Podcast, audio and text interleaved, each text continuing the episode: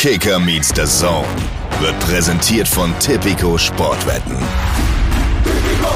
Wenn es dann mal so negativ läuft, wie es dann auch zeitweise gelaufen ist, dann kommen viele Dinge zusammen. Dann ist auch der eine oder andere ein Stück weit unzufrieden, dann wird von außen was kolportiert, dann kommt von außen auch Dinge, werden Dinge an die Mannschaft getragen. Aber das musst du aushalten können als Mannschaft. Wenn du gefestigt bist, wenn du gestärkt bist, und das sind wir hier bei der Borussia, das haben wir uns erarbeitet. Kicker meets the Zone, der Fußball-Podcast mit Alex Schlüter und Benny Zander.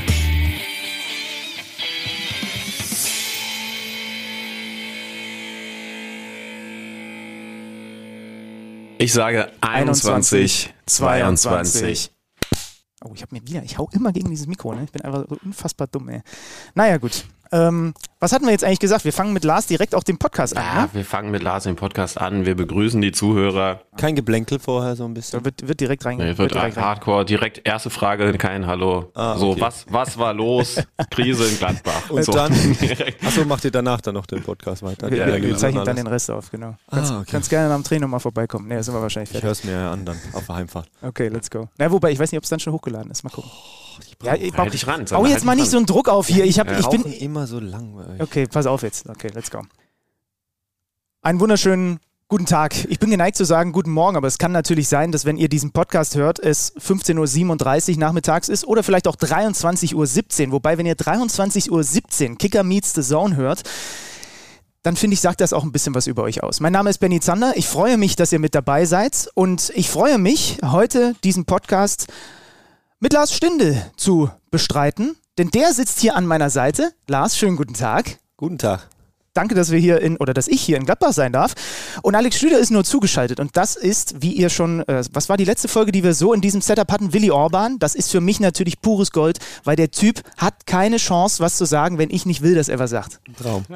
Leute, ich kann auf jeden Fall sagen, es macht was mit mir, dass ich jetzt hier nur noch, wie, wie hat früher eine gute Freundin gesagt, das dritte Rad am Wagen bin, ähm, als sie sich ausgeschlossen gefühlt hat aus dem Freundeskreis, bis ich ihr erklärt habe, dass ein guter Wagen eh vier Räder hat und da noch Platz ist. Aber es ist, es ist, es ist auf jeden Fall schön, dass ich dabei sein darf. Freut mich. Wenn ich mich auch ab und zu zu Wort melden kann, liebe Grüße nach Gladbach. Einfach wie, wie beim letzten Mal Finger hoch, ne? Und dann äh, überlegt der Lehrer, kommst du dran oder wird die äh, Rechnung von dir eh falsch bestritten?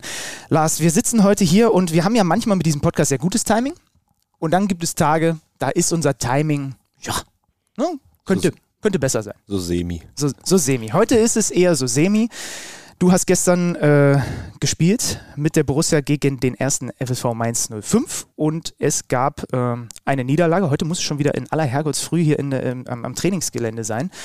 Wie schlecht sind Nächte nach Niederlagen? Gewöhnt man sich daran? Äh, kommt man schwerer aus dem Bett? Nimm uns doch mal rein mit in deine Gefühlslage nach so einem, nach so einem knappen Ding. Ja, natürlich schläft man besser nach gewonnenen Spielen ähm, und gewöhnen daran kann man sich eigentlich nie oder möchte man auch nicht, aber trotzdem, ja, kriegt man es dann schon irgendwie hin. Ähm, gestern war es sehr, sehr ärgerlich auch aufgrund des Spielverlaufes. Ich glaube, ein sehr, sehr ereignisreiches Spiel, gerade in der ersten Halbzeit. Ähm, sind nicht gut reingekommen, hatten da ein paar Probleme, gerade zu Beginn. Hatten mit Jan Sommer jemand, der wieder gut aufgelegt war, ähm, uns den Rückstand bewahrt hat. Aber danach sind wir immer besser reingekommen und hatten dann auch ähm, richtig gute Möglichkeiten, in so einem Spiel dann selbst in Führung zu gehen vor der Halbzeit. Ähm, dann wäre es natürlich in eine andere Richtung gelaufen. Ähm, und dann die unglück sehr, sehr unglückliche Situation direkt nach der Halbzeit mit der roten Karte und dem Freistoß und einem Mann weniger. Äh, haben wir es nochmal versucht, haben nochmal alles dafür getan, um vielleicht doch noch mit einem Mann weniger einen Punkt zu Hause zu holen. Ähm, insgesamt muss man sagen, ähm, haben die Mainzer aber ein sehr gutes Auswärtsspiel gemacht. Äh, haben uns auch am Anfang gerade ein bisschen überrascht mit ihrer Power, mit ihrer Wucht, aber auch mit ihrer spielerischen Qualität. Haben nicht ganz unverdient gewonnen, weil sie es dann über die komplette Spielzeit gut gemacht haben. Aber so richtig einen Vorwurf an uns kann ich nicht machen, weil wir bisschen schla schlafmützig waren zu Beginn, aber dann uns ähm, relativ gut angestellt haben und ja, bisschen ungenau vor dem Tor, aber ansonsten vom, vom, vom Engagement und von der Herangehensweise, gerade zum Ende hin, äh, kann ich jetzt äh, der Truppe gar keinen Vorwurf machen. Wie komisch ist es denn, wenn man eingewechselt wird und ich glaube wirklich eine Minute später dann in Unterzahl agiert? Äh, Also ich habe das, also ich könnte mir vorstellen, dass äh, Daniel Farke dir einen anderen Auftrag gegeben hat, als du dann eine Minute später auf einmal hattest. Der wurde komplett über den Haufen geschmissen. Ich habe auch die eine oder andere Nachricht bekommen, gestern maximal unglücklicher Zeitpunkt äh, zum ersten Saisoneinsatz. Aber ja, reingekommen, mh, auch nicht richtig warm gemacht, weil es ja relativ zügig äh, gehen musste. Ähm, aber Vorfreude gehabt, sich aufs Spiel gefreut, auf die Atmosphäre ähm, und dann ja maximal schlecht äh, begonnen mit dem mit der roten Karte, mit dem mit dem Tor. Ähm, und trotzdem haben wir es, glaube ich, auch danach auch sogar im, mit einem Mann weniger nicht ganz so verkehrt gemacht. Klar hatte dann Mainz mh, einen Ticken mehr Ballbesitz und auch ihre Ruhe, gerade äh, im letzten Drittel, weil wir nicht so viel angelaufen sind, weil wir nicht zu, zu sehr ins offene Messer rennen wollten. Aber auch unsere Ballbesitzphasen waren ganz okay. Ähm, wir konnten uns auch das eine oder andere Mal durchspielen, ähm, weil wir eine gute Staffelung hatten, eine gute Struktur hatten. Hatten auch die eine oder andere gefährliche Situation, auch die eine oder andere Standardsituation haben wir noch rausgeholt, wo wir vielleicht mit ein bisschen mehr Fortune äh, äh, das 1-1 machen. Aber klar, dass wir ein bisschen offen waren, dann auch und die eine oder andere Konterchance zugelassen hat, wo wir Glück hatten, dass sie es Mainzer nicht ganz so gut ausgespielt haben. Ähm, aber insgesamt natürlich sehr ärgerlich, äh, dass wir ja diesen guten Start, den wir hingelegt haben, jetzt gestern so eine kleine Delle bekommen. Beschreib mal kurz, wie konkret das aussieht, unmittelbar nach so einem Platzverweis. Wie ähm, wird dann kommuniziert, was jetzt wie zu tun ist, wie umgestellt wird, wie schnell weiß jeder, äh, welche neue Rolle er hat und was er jetzt wie anders machen muss? Ja, natürlich erstmal äh, konzentriert sich auf den Freistoß ähm, bei dem Platzverweis. Ähm, das war dann, ja, der, der war dann direkt mal sehr, muss man auch äh, ehrlicherweise anerkennen, das war einfach ein Bild von dem Freistoß. Ne? Ja, Wahnsinn. Der passt genau in den Knick. Ähm, den trifft er natürlich perfekt. Ähm, grundsätzlich war die Hoffnung erstmal noch, dass es äh, vielleicht abseits war, dass wir, äh, dass die rote Karte zurückgenommen wurde. Auch da unglücklich, glaube ich, dass man nochmal verlängert wurde vom, vom Marvin Friedrich. Ich habe es aber gar nicht gesehen bis jetzt. Ähm, aber nach dem Tor war dann klar, wir müssen ein bisschen was verändern. Ähm, und dann gucken sich zwei, drei Leute, die so ein bisschen für die Strukturen, für die Aufteilung auf dem Platz verantwortlich sind, an und entscheiden dann, wie wir es machen. Wer ist denn das äh, bei euch? Ja, gestern war es dann ähm, ein bisschen Blickkontakt, klar, vorne mit, mit, mit, mit, Christoph, äh, mit mir, dann mit Christoph, mit Jan Sommer, wie machen wir es? Stellen mal kurz hinten rein, um die nächsten ein, zwei Minuten, bis der Trainer reagieren kann, ähm, zu überbrücken. Ähm, haben dann Christoph hinten reingestellt in die Viererkette, haben dann auf 4-4-1 umgestellt, weil das mal der Plan war in der Vorbereitung, weil unser Trainer da sehr akribisch ist und uns auf alles, wirklich jede, jegliche Situation vorbereitet, auch mhm. in der Saison. Und auch, wenn wir mal in Unterzahl sind, ähm, war das so die Vorgabe. Und er hat sich das dann ein paar Minuten angeguckt und hat gesagt, okay, passt so ganz gut. Und äh, zum Ende haben wir dann nochmal, weil wir gesagt haben, jetzt erstmal Ruhe reinbringen. 1-0 mm, ist okay, da kannst du immer mal wieder durch eine gute Aktion oder durch einen Standard zurückkommen. Ähm, nur nicht zu früh jetzt zu wild werden, weil wir haben ja noch ja, 35 Minuten oder so, mindestens ja, ja. mit Nachspielzeit vielleicht knapp 40 Minuten ähm, Zeit. Äh, und das hat er uns nochmal mitgeteilt. Und dann am Ende, klar, ich glaube, die letzten 10 Minuten haben wir dann nochmal äh, umgestellt auf Dreierkette, auf ein 3-4-2, äh, um vorne ein bisschen mehr Druck zu entfahren, mehr Risiko zu gehen, weil wir einfach noch den Punkt äh, holen wollten. Aber das nicht ganz funktioniert hat leider. Ihr habt tatsächlich diese Unterzahl schon mit vorbereitet. Das heißt also, wie man dann mit einer Spitze anläuft und so weiter. Das habt ihr, das habt ihr in der Vorbereitung schon trainiert? Ja, ja, wir hatten Ach, in der Vorbereitung auch die eine oder andere Trainingsform sogar, Überzahl, Unterzahl. Nur mal ein Vorgeschmack, ähm, was die Überzahl, was die Unterzahl betrifft, einen Vorgeschmack zu bekommen, weil wir aller Voraussicht nach diese Situation nicht so häufig, äh, nicht so häufig passiert in der Liga. Jetzt haben wir fünf Spiele, ist dreimal schon passiert, zweimal Überzahl, einmal in Unterzahl. Ich habe auch gedacht, also vorher macht man sich gar keine großen Gedanken. Da haben wir es einmal kurz angeregt, jetzt haben wir schon dreimal die Situation gehabt, von dem man nicht ganz, nicht ganz verkehrt, sich mal auf die Situation einzustellen. Und ich fand auch das, was da dann ähm, auch gestern für den, für den Moment ganz ordentlich gemacht haben. Wäre natürlich cool gewesen, wenn wir uns belohnt hätten, hinten raus, ähm, dass das Ganze Früchte trägt. Aber insgesamt hat man gesehen, auch da brauchst du eine vernünftige Struktur. Ist das, ja, ist das üblich oder ist das Alexander, du bist gleich dran. Entschuldigung, ich habe den Finger nicht gehoben. viel zu weit. ist, das, ist das üblich oder ist das unüblich? Sagt das was über deine Fark aus oder machen das alle Trainer? Ja, dass diese Situation mal, mal thematisiert wird oder symbolisiert mhm. wird, das gibt es immer mal Überzahl-Unterzahlspiel. Ähm, viele Trainer dann auch in der Situation, wenn es da mal passiert ist, um nochmal ein bisschen die Sinne zu schärfen. Mhm. Aber mit unserem Trainer haben wir schon einen sehr, sehr akribischen Trainer, der auf viele Situationen vorbereitet sein möchte und das auch mal Thema hatte äh, äh auf dem Platz. Ähm, jetzt nicht ewig lang und riesig, aber er hat sich schon sehr viel Gedanken gemacht, auch über solche Situationen und da hatten wir sogar ein kurzes, eine kurze Videositzung. Wir was seine Gedanken dazu sind und dann auch eine, eine Trainingseinheit, damit zumindest jeder mal Bescheid weiß, ähm, falls der oder wenn das mal eintreten sollte, wie es dann gestern der Fall war. Alexander, jetzt du. Ähm, ich hätte eine Wortmeldung zur 86. Minute, als äh, Lars Stindl ein Tor schießt, äh, das dann aber zurückgenommen wird. Ähm, Abseits, Abseits-Tor. Äh, ich habe es mir gerade nochmal angeschaut. Ähm, also es war äh, aus deiner Sicht dann korrekterweise leider abseits, aber wie schnell hast du das geahnt? Weil also die Fahne vom, vom Assistenten war oben. Ich glaube, die, die, die kurze Jubelsäge hast du trotzdem noch ausgepackt gib mir da mal bitte ein Gefühl, wie doof es ist, wenn man zumindest für ein paar hundertstel Sekunden denkt, so, jetzt haben wir uns dann doch noch belohnt und, und ich mache das eins zu eins und dann fällt doch irgendwie das Kartenhaus zusammen. Ja, in dem Moment erstmal ähm, registrierst du, dass da ein, ein, Fenster offen ist zwischen den Innenverteidigern, läufst da rein. Ähm, normalerweise stehen nur die ganz Schnellen im Abseits, deswegen war es für mich ungewohnt, äh, dass ich da im Abseits stehe. Ähm, Kann wenn, nicht sein. Ja, wenn unsere vorderste Front wieder zu, zu spritzig ist und zu schnell ist. Ähm, aber der Ball kam ganz gut von Manu Kone, habe ihn dann direkt genommen und klar, Vorfreude riesig, weil ich das Gefühl habe, hinter mir äh, äh, steht noch einer, der könnte das aufgehoben haben oder zumindest eine gleiche Höhe. Da war ja auch dann der Spieler, der gemessen wurde oder wo es dann, dann entscheidend war. Mhm. Als er drin war, war erstmal Vorfreude groß. Klar, der, die Fans in der Kurve jubeln, du jubelst, alles gut. Geht auch eine Sekunde länger, weil ich mich echt gefreut habe, so nach der langen Zeit jetzt mal wieder zu treffen.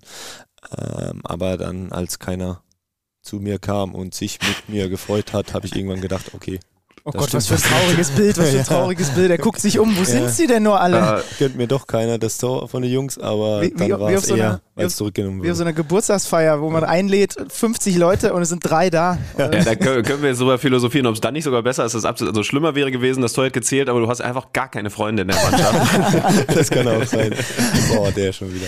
Ähm, du hast es gesagt, Saisonstart im Pokal getroffen, dann direkt Verletzung. So, ähm, wie wie sieht es gerade bei dir aus? Bist jetzt äh, eingewechselt worden? Wie, wie, wie, wie, wie ist der Körper? Wie nah dran ist, äh, ist man, dass man Lars Stinde dann auch mal wieder, ist ja auch wichtig für die Kicker-Manager-Spieler, die wir unter den Hörern haben, ne? dass, dass der Startelf wieder dann demnächst auch mal angesagt ist. Also die Kicker-Manager-Spieler kann ich in dem Sinne beruhigen, dass ich körperlich topfit bin, ähm, dass ich mich freue, wieder auf dem Platz zu stehen und ähm, auch wieder zur Auswahl gehöre. Ähm, sehr unglücklich, weil die Vorbereitung lief echt gut, auch körperlich ganz gut, hatte dann eine kleinere Verletzung, aber die musste ich halt auskurieren. Und dann haben es die Jungs einfach gut gemacht die letzten Wochen. Ähm, wir haben eine gute Struktur, eine gute Formation gehabt ähm, innerhalb der Truppe und haben auch gute Ergebnisse eingefahren. Ähm, und deswegen war dann auch die Idee, erstmal nicht zu viel Risiko zu gehen bei dem einen oder anderen und immer wieder zu adaptieren. Und gestern gab es dann erstmals die Chance, dass wir da ein bisschen was verändern müssen aufgrund anderer Verletzungen. Ähm, das haben wir dann getan und jetzt schauen wir einfach mal, wie ähm, es aussieht, wie, wie, wie die Sache weiter verläuft. Wir haben zu Beginn der Saison gesagt, dass wir ein bisschen was im Kader verändern wollen, dass wir die Konkurrenzsituation ein bisschen erhöhen wollen, um die Leistung jedes Einzelnen noch mal ein bisschen herauszukitzeln. Das haben wir jetzt gerade in der letzten Woche noch mal getan, auf verschiedensten Positionen. Ich glaube, es tut einer Mannschaft gut, insgesamt gut, weil erstens sehen wir jetzt gerade, es gibt immer mal wieder verletzte Spieler. Ja. Ähm, und zweitens glaube ich, dass dieser Konkurrenzkampf und dieses gegenseitige Pushen zu Leistungen oder ähm, Erfolgserlebnissen einem Spieler auch gut tut. Für die Hörer zu Hause, die das nicht wissen, weil dieser Mann total frisch klingt am Mikrofon. Er ist mittlerweile 34 Jahre alt. Macht man da in der Vorbereitung eigentlich was anders? Also hast du, hast du Erfahrungen oder tatsächlich auch Anpassungen jetzt nach den Jahren, dass du noch genauer auf deinen Körper schauen musst? Oder ist es im Endeffekt mittlerweile auch so eingeübt, dass du immer dieselbe Saisonvorbereitung für dich selber individuell hast? Ja, grundsätzlich ist ja heutzutage schon alles sehr, sehr hochprofessionell geworden. Die äh, wir auch zum Beispiel. Zum Beispiel, wenn ich das sehe, was ihr hier aufgebaut habt, das sah früher auch ganz anders aus. da entwickelt sich jeder weiter. Äh, nicht nur die Medien, auch der Sport. Und die Vereine, nee, du kriegst ja heutzutage auch ähm, auf dich persönlich abgestimmte Trainingspläne mit in Urlaub. Viele Jungs nehmen sich private Coaches, um da optimal vorbereitet zu sein. Und ich muss sagen, für mich, natürlich im Alter merkt man das schon und ähm, so der ausschlaggebende Punkt war dann so die eine oder andere schwere Verletzung, die ich hatte in meiner Karriere. Dann kriegst du ein Feingefühl für deinen Körper, wichtig. Und gerade die Zeit danach, lernst du extrem viel über deinen Körper, was tut dir gut, was tut dir nicht so gut. Und das habe ich, die Erfahrung habe ich machen müssen, aber im Nachhinein muss ich sagen, war es gar nicht so verkehrt, um mal so ein Gefühl zu bekommen, ähm, woran kann ich arbeiten, was kann ich dafür tun. Und das lasse ich jetzt immer mit einfließen. Das lasse ich hier in mein tägliches, also in mein wöchentliches Training immer mit einfließen.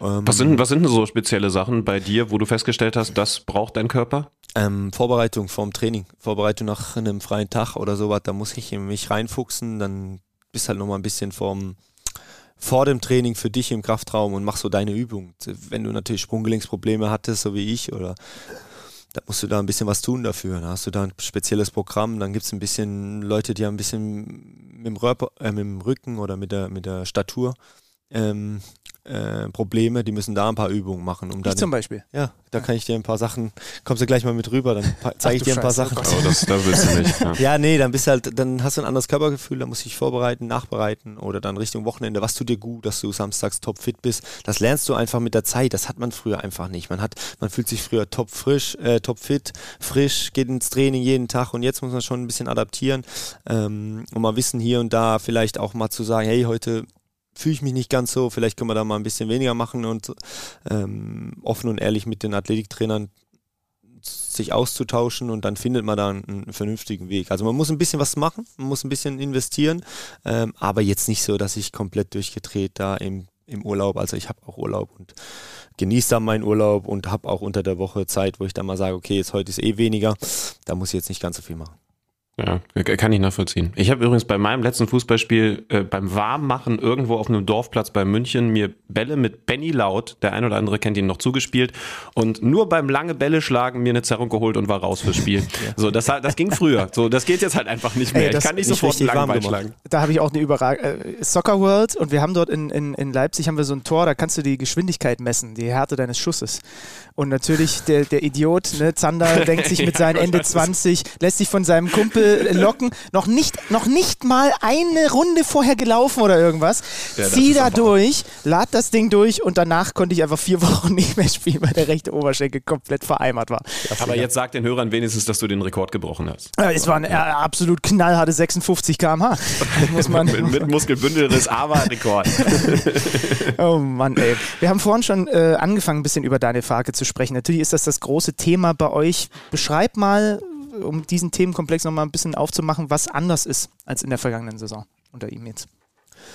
Jetzt nicht nur in der vergangenen Saison, ich glaube allgemein hat jeder Trainer so seine eigene Herangehensweise, seine Idee und ähm, auch unser Trainer hat dieses Jahr, glaube ich, vom ersten Tag an, ich glaube schon auf der Pressekonferenz bei der Vorstellung so ein paar Sachen den Leuten mitgeteilt, was ihm wichtig ist, für was er steht. Und das hat er intern, glaube ich, von der ersten Sekunde an getan. Was sind seine Vorstellungen, was sind seine Ideen? Er ist ein sehr, sehr, also ich muss auch sein Team mit reinnehmen. Ähm, es ist ein sehr, sehr akribisches Team, äh, erfolgsorientiert. Klar ist das jeder, aber sehr, sehr detailliert und machen sich viel Gedanken über Fußball, befassen sich viel mit unserer Mannschaft und mit unserer, mit unserer Art und Weise, Fußball zu spielen. Äh, es war eine intensive Vorbereitung, was, was den Kopf betrifft, äh, muss ich gestehen.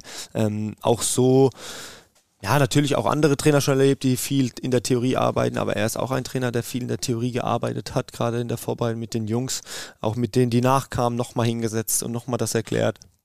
Das war schon eine intensive Zeit und er versucht dann wirklich diesen, diese Idee, die er hat vom Fußball, einzutrichtern, ähm, dass, äh, dass wir das wirklich verinnerlichen ähm, auf dem Platz, um das dann auch umzusetzen und dass man das auch sieht und dass man das spürt und dass die Leute das auch merken. Und um es mal zu, um, um ein Beispiel zu nennen, sind die, die Sachen, die er gesagt hat, wie Ballbesitz, diese DNA der Borussia, mm, sind schon Dinge, mit denen er sich viel beschäftigt hat und mit denen wir uns als Mannschaft jetzt seit drei Monaten, ja, knapp drei Monaten, ähm, ja, ähm, sehr, sehr viel beschäftigen. Mhm.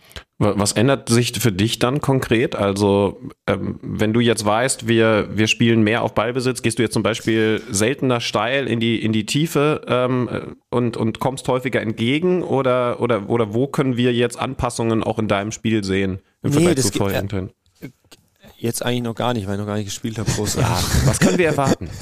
nee, ähm, grundsätzlich ist natürlich schon so eine gewisse äh, Art und Weise, wie wir spielen wollen, in uns verankert. Jeder Spieler hat die auch in sich ein bisschen und da muss er ein bisschen anpassen. Im Ballbesitz ist schön und gut, aber wir versuchen eine gesunde, und das ist das, was der Trainer auch immer sagt, eine gesunde Struktur auf den Platz zu bekommen, um viele Möglichkeiten uns zu erarbeiten.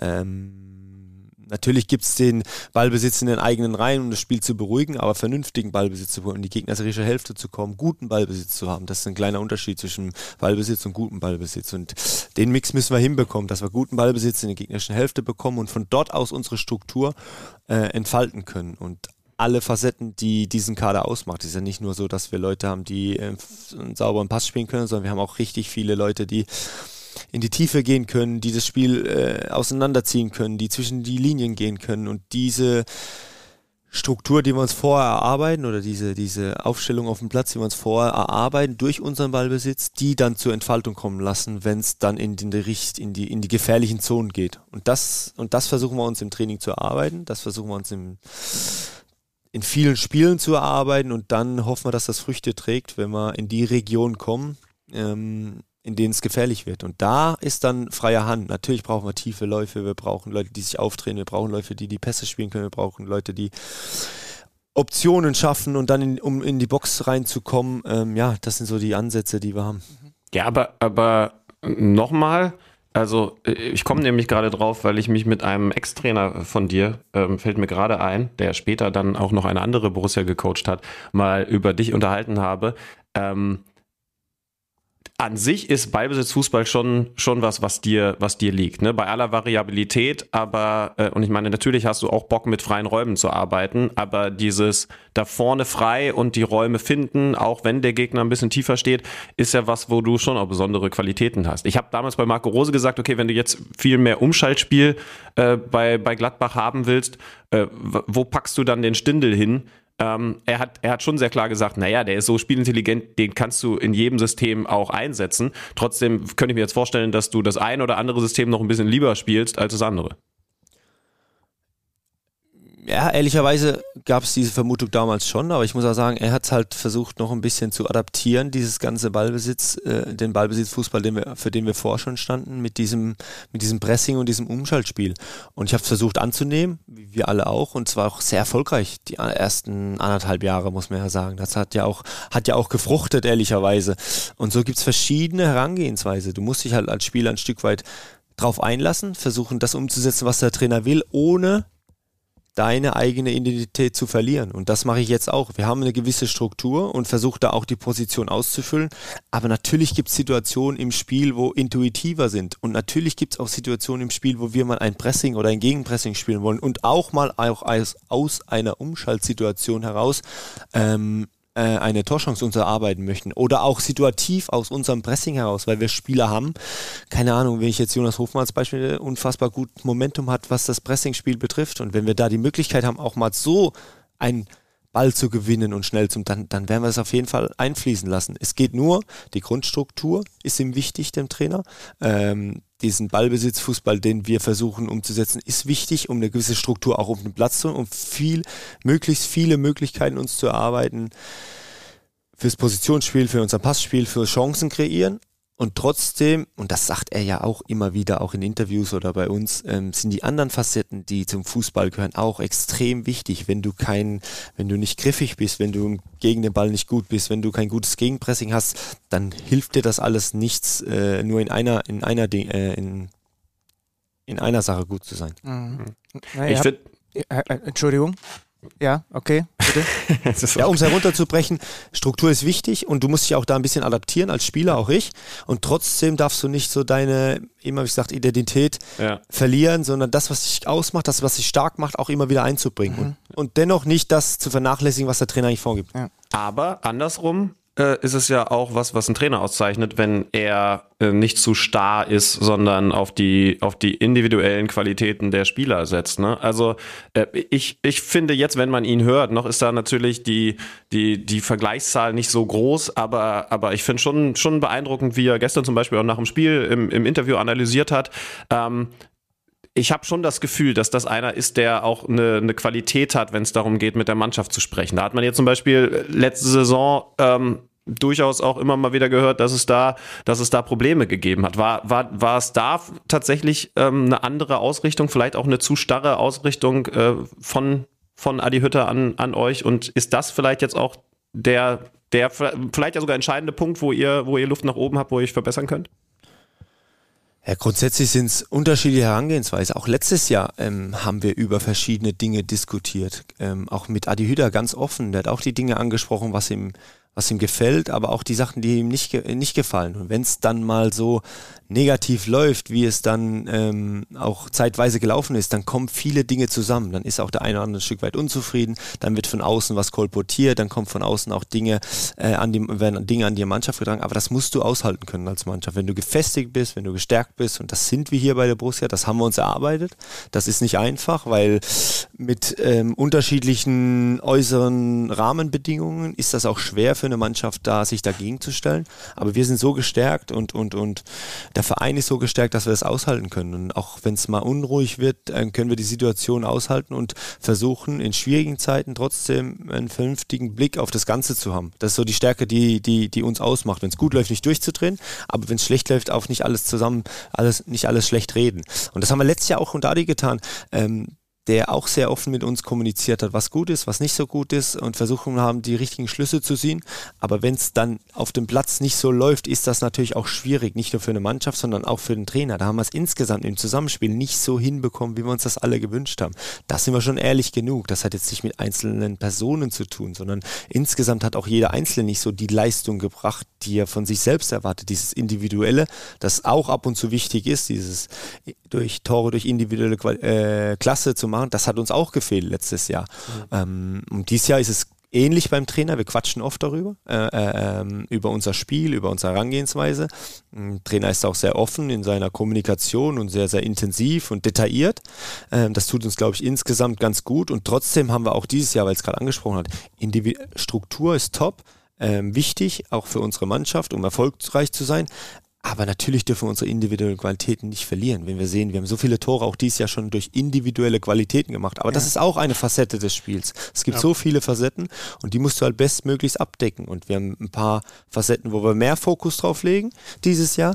Aber trotzdem dürfen wir die anderen Facetten nicht verlieren. Und das haben wir ja, viermal jetzt oder gestern eigentlich auch äh, ansatzweise ähm, echt gut gemacht. Und darauf müssen wir aufbauen, ohne jetzt durchzudrehen, dass alles top ist vernünftig, das zu analysieren, aber auch nicht alles, wenn es mal jetzt so wie gestern nicht so gut läuft, gleich alles ad acta werfen, sondern dem treu bleiben und weiter dran glauben und dran arbeiten. Du hast über das Gefestigtsein der Mannschaft und des Vereins gesprochen, fand das Zitat sehr schön, das haben wir uns bei der Borussia hier erarbeitet. Ähm, ein Jonas Hofmann hat seinen Vertrag verlängert, ein Alassane Player hat verlängert. Ihr habt diesen Kern, ja, der auch einfach jetzt schon länger zusammenspielt. Ähm, bei dir, bei Jan Sommer, bei Markus Thüram, bei Rami Benzebaini steht aktuell trotzdem noch, äh, wenn man bei Transfermarkt sich das anordnen lässt, Vertragsende 2023. Wie sind deine Planungen und wie sehr hängen die auch davon ab, dass auch noch weitere Puzzleteile Daumen hoch oder ist für dich eh klar, ey, das ist hier meine Borussia und äh, da kriegen wir schon hin? Ja, auf jeden Fall. Also meine Entscheidung ist ja unabhängig von den anderen. Klar wäre es schön, wenn der eine oder andere sich noch dazu bekennt, aber auch das ist absolut äh, nachzuvollziehen, dass man sich da ein paar Gedanken macht. Ich glaube, uns tut es insgesamt gut mit, mit, mit Jonas und mit Lasso, dass sie, dass sie sich zum Verein bekannt haben, ähm, in einer nicht ganz einfachen Phase, in einer nicht ganz einfachen Zeit, aber das ist auch was, was wir uns erarbeitet haben durch die Erfolge der letzten Jahre, durch die Entwicklung, die der Verein gemacht hat, mit den ganzen Dellen und den kleinen Tiefs, die immer, die ganz normal sind, wenn man sieht, andere Vereine hatten ganz andere Probleme wenn es mal so lief wie bei uns. Und wir haben auch solche Phasen ausgehalten, ähm, gemeinsam mit dem Verein. Und das ist das, was ich meine, dieses Vertrauensverhältnis, was der Verein in die Mannschaft hat oder auch ins Umfeld oder wir in das Ganze haben. Ähm, das ist einfach durch Zeit und durch gegenseitige Wertschätzung und Leistung anders kannst du das nicht untermauern. Ist das schwer zu untermauern, auch was die Fans, Fans betrifft. Ähm, hat man natürlich auch einen Durchhänger, was das so, was okay ist, was absolut äh, gerechtfertigt ist, weil die Leistung auch dementsprechend nicht war und das über einen längeren Zeitraum nicht so, dass die Leute so begeistert waren. Ähm, und trotzdem habe ich jedem Einzelnen immer gesagt, es ist ja nicht so, dass wir das nicht wollen. Wir versuchen ja schon immer erfolgreich zu sein und die Leute zu begeistern, aber manchmal fällt es halt ein bisschen schwerer. Und das haben wir auch vernünftig analysiert und wenn du das vernünftig kommunizierst den Leuten, dann haben die auch ein gewisses Verständnis dafür. Und jetzt haben sie auch das Verständnis dafür, dass wir insgesamt gesagt haben, wir müssen jetzt einen Cut machen. Der Verein hat den gemacht. Wir als Mannschaft haben versucht, da neue Akzente zu setzen ähm, und jetzt mit den ganzen Leuten da wieder den Schritt zurück, beziehungsweise den Schritt weitergehen, den wir, wo wir uns schon mal gesehen haben. Und da kann dann jeder Spieler, wenn wir da wieder sind, für sich entscheiden, ist das für mich ähm, die richtige Entscheidung, nochmal hier zu bleiben, oder muss ich für mich entscheiden, dass ich was Neues mache, was auch ganz okay ist. Für mich persönlich, unabhängig davon, ähm, ist Borussia mein Verein. Das äh, habe ich vor sieben, knapp über sieben Jahren eine bewusste Entscheidung getroffen. Die bereue ich zu, zu keiner Sekunde. Ich habe unfassbar schöne Jahre hier gehabt. Ähm, trotzdem habe ich schon ein bisschen was er, erlebt hier und auch äh, den einen oder anderen schweren Moment gehabt. Und dennoch, wenn ich mich so fühle nächstes Jahr, wie ich mich jetzt dieses Jahr fühle, könnte ich mir weiter vorstellen, hier zu spielen und weiter Bundesliga zu spielen, weil Fußballspielen macht mir einfach echt riesig Spaß. Aber trotzdem gibt es halt ein paar Komponenten heutzutage, die musst du beachten. Wie fühlst du dich? Was hast du für einen sportlichen Wert? Dann hast du auch eine Familie, wo, wo vielleicht nicht so ganz, wo du nicht mehr für dich alleine entscheidest, sagst, hey, ich bleib hier so und so, sondern hast zwei Kids, muss ja auch das ganze Paket passen, ähm, aber die Voraussetzungen sind top, wir fühlen uns hier wohl, alles ist gut, der Verein ist sensationell, das ist mein Verein geworden, von dem her ähm, bin ich da echt positiv, was die Zukunft angeht. Das, ähm, das heißt, äh, hast du für dich irgendwie ein konkretes Zeitfenster, äh, wo du es dann gerne geklärt haben möchtest? Weil das ist ja dann mit Familie zusammen auch äh, jetzt gar nicht so unwichtig. Also äh, wenn du jetzt irgendwie erst Ende Mai sagst, ach okay, wir ziehen übrigens nach Toronto, weil ich noch mal ein Jahr da drüben spielen will, dann, äh, ich meine, machen sie das im Zweifel mit, aber man kann es schön erklären, glaube ich. Ich hoffe, sie hört nicht Kicker mit das Das wäre aber schade. Ey. ja, das stimmt. Das schon. Ja, Toronto. Nee, nee, grundsätzlich sind ja, also wir sind ja ähm, aus der Region Karlsruhe-Heidelberg, aus der Ecke. Ähm, das, und wir sind auch sehr heimatverbunden, was das betrifft. Die zwei Standorte gibt es einfach in unserem Leben, auch was die Kinder und was die Family betrifft. Und trotzdem sind wir, sind wir heimisch geworden. Unsere Tochter ist jetzt eingeschult worden hier. Wir fühlen uns total wohl hier in Meerbusch. Wir können uns vorstellen, hier zu sein. Und alles ja, jetzt andere. haben gerade ein paar KSC-Fans echt Hoffnung gehabt. Aber okay, ja, das ist natürlich auch mein Jugendverein. Ähm, nee, grundsätzlich muss man am Ende des Tages, muss ich schon für mich entscheiden, wie viel Sinn macht es noch. Wenn ich sage 35, habe ich noch Bock, habe ich noch äh, diesen sportlichen Wert auch hier, kann ich das noch alles umsetzen?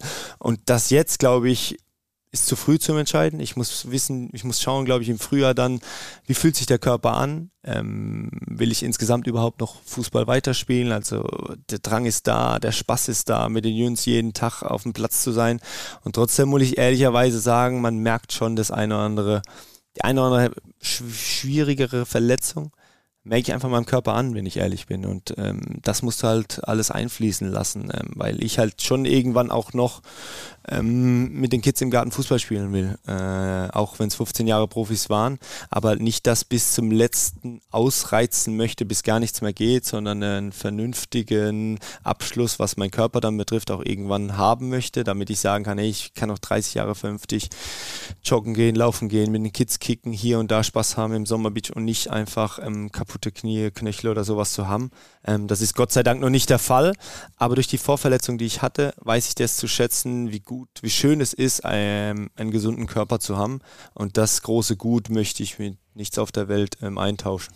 Ja, man hört das immer, aber ich glaube, es ist sau schwer, ne? das, das, das auch richtig zu, zu entscheiden. Weil natürlich ist dieser Sport, den du da machen darfst und bei dem du schönerweise auch so viel Talent mitbringst, dass du den auf dem Niveau machen darfst seit so vielen Jahren, wie du es eben tust, auch, auch so geil, dass man natürlich jetzt nicht ein, ein Jahr zu früh aufhören will, wenn da eigentlich noch was gehen würde. Ne? Und äh, gleichzeitig gibt es aber eben auch andere Beispiele, auch aus anderen Sportarten. Ne? Also große Tennis-, Basketball-Legenden. Ja, ich hatte gerade, äh, ich habe gerade ein, ein perfektes Beispiel mit Dirk Nowitzki am Mikro gehabt, am, äh, am, äh, vor paar Tagen. Ne? Und wenn du ihn laufen siehst, weißt du, was er geopfert hat. Ja, und das ist ja das, das ist diese perfekte Zeit, das weiß er erst im Nachhinein.